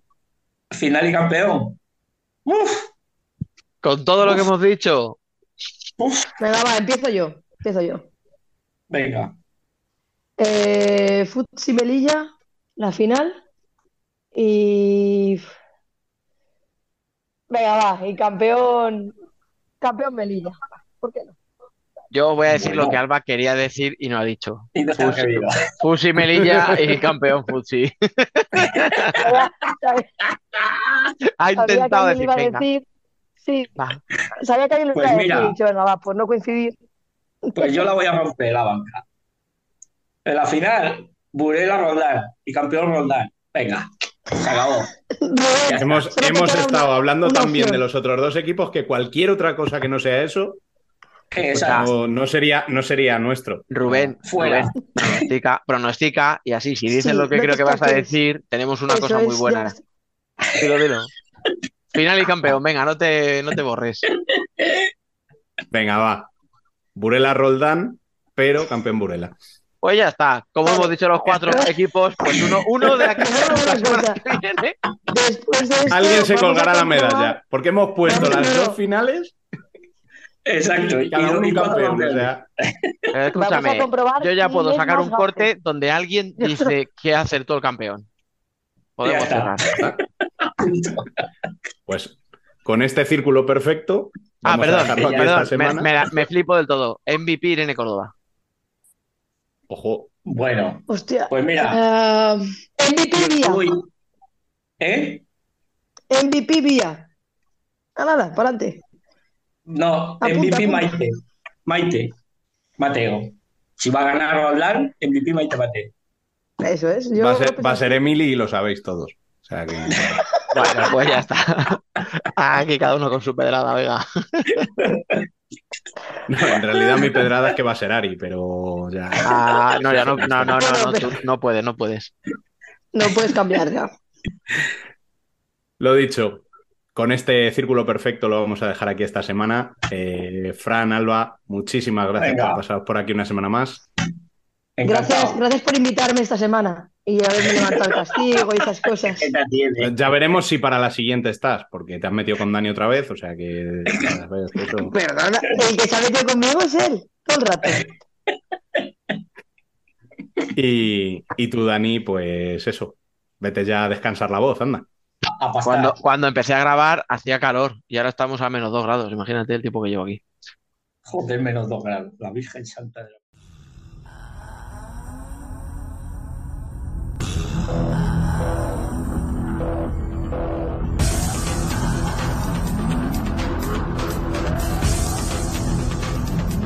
Worldwide Futsal.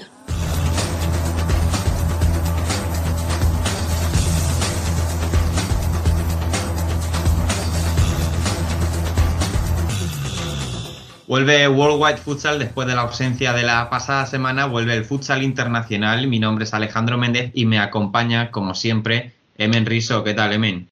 Hola, muy buenas. Vamos ya a repasar después de esta semana de ausencia, empezando por lo más importante, que es esa ronda preliminar de la Eurocopa Sub-19. Ya tenemos a los tres equipos que pasan a la main round y que se unirán a aquellas selecciones con mayor coeficiente. Vamos a repasar los grupos y estos eh, equipos clasificados, empezando por el grupo A, donde Inglaterra en su redebut eh, en el panorama internacional ha conseguido hacer, yo lo calificaría como historia, ha hecho 3 de 3, pleno de victorias, consiguiendo 9 puntos y clasificándose así a la siguiente fase, la main round. Estas victorias ante Malta, Lituania y Estonia. En el grupo B, Montenegro también pleno de victorias, en este caso dos, porque es un grupo de tres selecciones nada más. Ha vencido sobre Gibraltar y San Marino. Y en el grupo C también de tres eh, equipos, Kosovo con eh, la victoria ante Macedonia del Norte y el empate ante Alemania.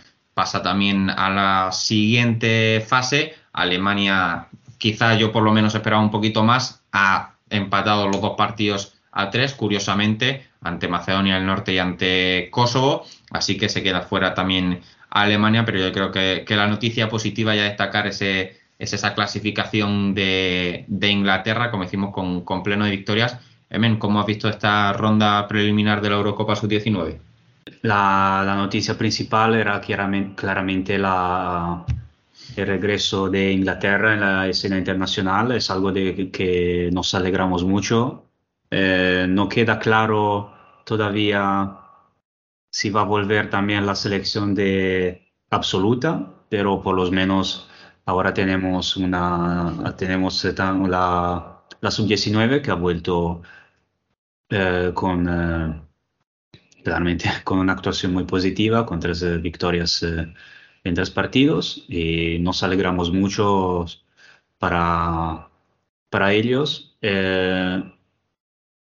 muy curioso ver eh, Montenegro, la, el país más, eh, más grande en su grupo, con, eh, contra dos microestados contra, como Gibraltar y San Marino. debe tiene que ser una sensación muy rara para ellos, ¿no? Ser, ser, la nación más, más extensa de su grupo. Gibraltar que casi se clasifica a la, uh round y por, eh, fue solo, ha sido solo una cuestión de, de uno o dos goles, porque eh, perdió 5-6 contra, contra el mismo Montenegro en el último partido. No, de hecho, de hecho, con un gol más, habiendo empatado ese partido, hubiese pasado a la siguiente fase porque tenía una diferencia de goles mayor que, Montenegro. O sea, se ha quedado a un gol de, de pasar la main round. Correcto, y habría sido una, bueno, una notición, digamos, porque tratar que que pasa, que pasa un turno como selección, no creo que, no creo que haya, que haya pasado nunca.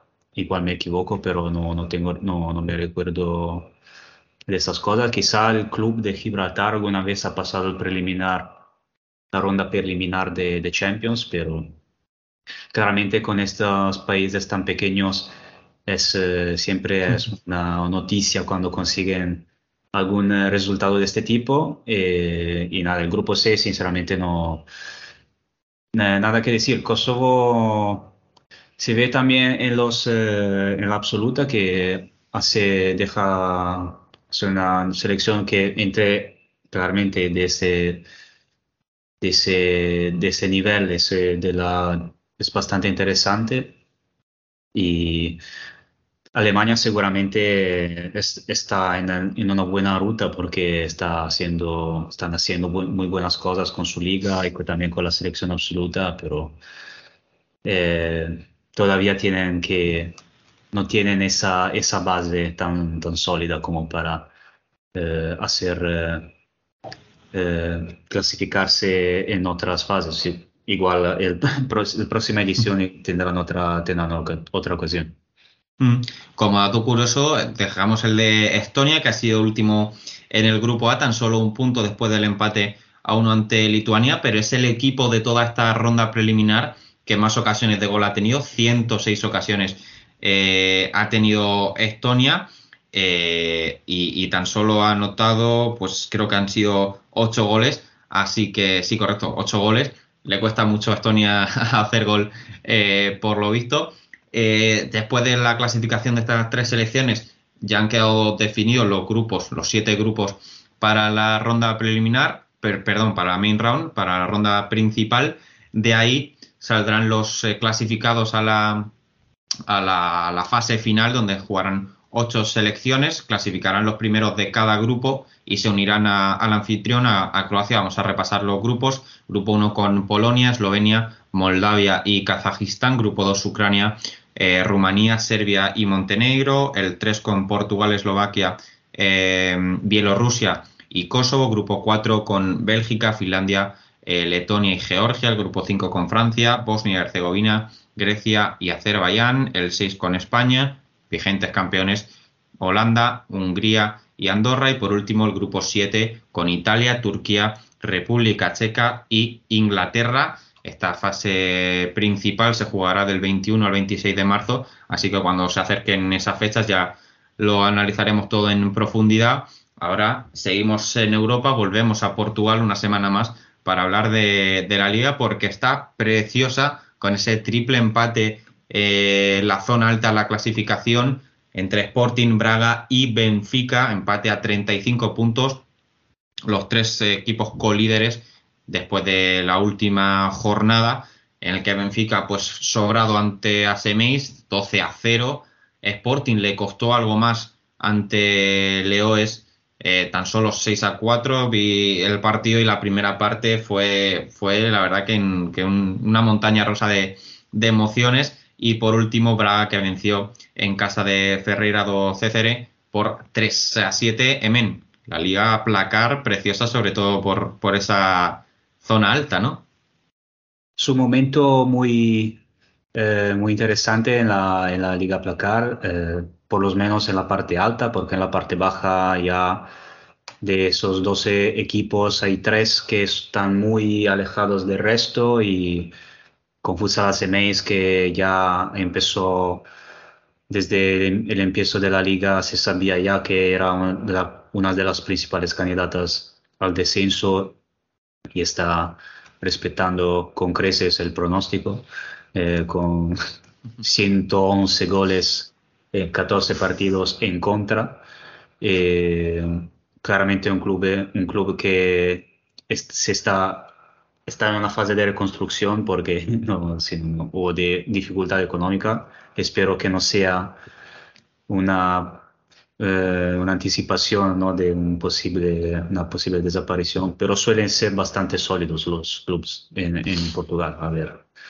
Eh, pero no, la, en la parte alta ya en la semana, en la semana pasada que no, nosotros no, no hablamos, pero eh, jugaron el derby Sporting y Benfica.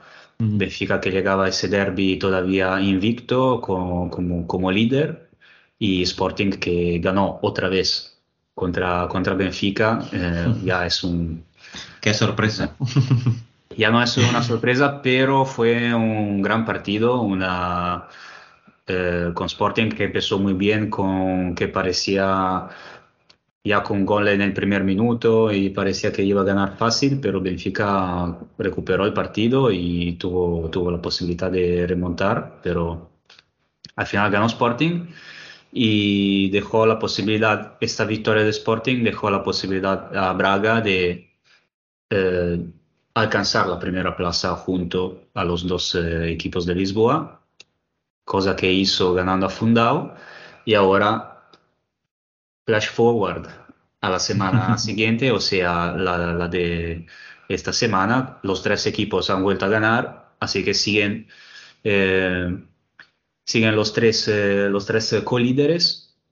Una situación bastante inusual en la Liga Placar, ya lo decía nuestro amigo Joao Thiago, que, que suele publicar estadísticas y curiosidades sobre la liga, ya era, llevaba bastante años que no se veían eh, que no sería un líder diferente o que se añade a, los, eh, a las grandes potencias. Entonces, eh, una situación bastante nueva, entre comillas, por, entre comillas, porque Sporting y Benfica siguen ahí siempre. Eh, pero a ver si Braga consigue mantener este ritmo y sobre todo si va a dar alguna molestia a, a los dos eh, lisboetas. Eh, sobre todo, la primera ocasión la va a tener el próximo fin de semana, porque se va a disputar la Final Eight de la eh, Taza de la Liga, la, la, segunda copa, la segunda copa por importancia, por prestigio en Portugal, pero que es lo, prácticamente el equivalente de la Copa de España. Tiene diferencia de valor, pero el mismo, más o menos el mismo formato con Braga y Benfica que están en, la misma, en el mismo lado del cuadro. Eh, los dos jugarán los cuartos de final el 26 de enero, eh, Braga contra Cajinas y Benfica contra Leones de, Porto Salvo. Llegan ahí como, como favoritos, entonces hay una posible semifinal entre Braga y Benfica. Eh, en, en la otra parte del cuadro está Sporting contra Eléctrico, que de momento es el cuarto clasificado, y Ferreira do Zezere y Lombos, que ahora, Ferreira do Zezere, que ahora está fuera de los lugares de, de playoff, eh, pero está, está haciendo muy bien eh, su, una muy buena liga en su creo su primer año, y ahora tiene la posibilidad de clasificarse a una semifinal de Copa eh, que sería seguramente un, un, gran resultado para ellos. Pero ojo sobre todo a la parte del cuadro de, de Benfica porque puede haber una, una semifinal muy, muy, muy interesante. Eh, Benfica y Braga que también se enfrentarán en la liga al regreso de la, de la pausa porque la liga, placar después de la de, la, de, este fin de semana de Copa va a tener una, un fin de semana de descanso, eh, no, dos, sema, perdón, dos fines de semana de descansos y, van a jugar el 17 de febrero eh, Benfica y Braga otra vez. Entonces es un momento muy, digamos, eh, muy importante para, para, este, para el campeonato y no solo. Mm. Repaso de nuevo estos enfrentamientos de cuartos de final. Todos se celebrarán el próximo jueves día 26 a las 12 horario español. Ferreira 12 Cere contra Quinta Dos Lombos. A las 3 Eléctrico contra Sporting. Este es un lado del cuadro. Por el otro lado tendremos a las 6 Casinas contra Braga y a las 9 Benfica contra Leoes de Porto Salvo. Las semifinales serán el sábado 28 y la gran final el domingo 29 a las 10 de la noche. Conoceremos al ganador de esta tasa de liga. Con esto finalizamos. Volveremos la semana que viene con más futsal internacional. Muchísimas gracias. Muchas gracias a ti y a los que nos escuchan y hasta la próxima. Efectivamente, volvemos la semana que viene. Chao, chao.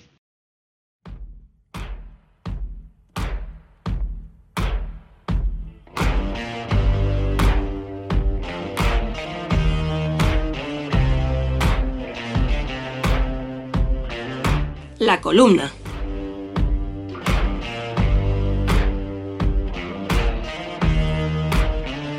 Mientras Inter y Barça se disputaban el primer título de la temporada, miles de jóvenes especulaban a través de las redes sociales sobre quién podría ser Enigma 69, la nueva incorporación de la Kings League, el torneo de fútbol 7 donde futbolistas amateurs, streamers, creadores de contenido y exjugadores profesionales dan forma a una liga con un reglamento pasado de vueltas y un seguimiento hasta el momento más que exitoso.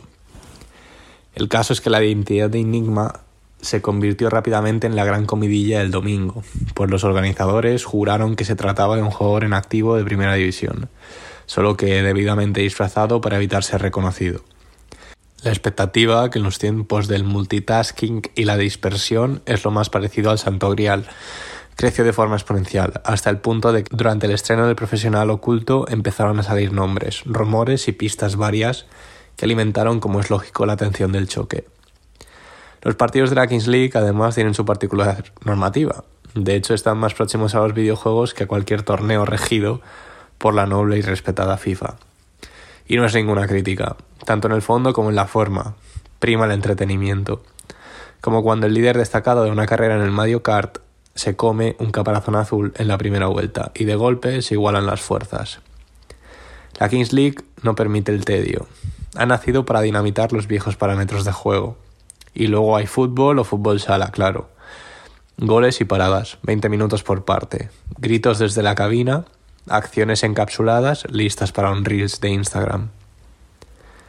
Cuando terminó la Supercopa en Alzira, tenía claro que al día siguiente, o sea, el pasado lunes de regreso a las aulas, los chavales alimentarían el hype de este nuevo espectáculo futbolístico dominical, de consumo rápido y emociones fuertes, prescrito por los streamers más populares, en el canal de moda, Twitch, y liderados por dos figuras de peso en este nuevo eje fútbol-entretenimiento, Gerard Piqué e Ibai.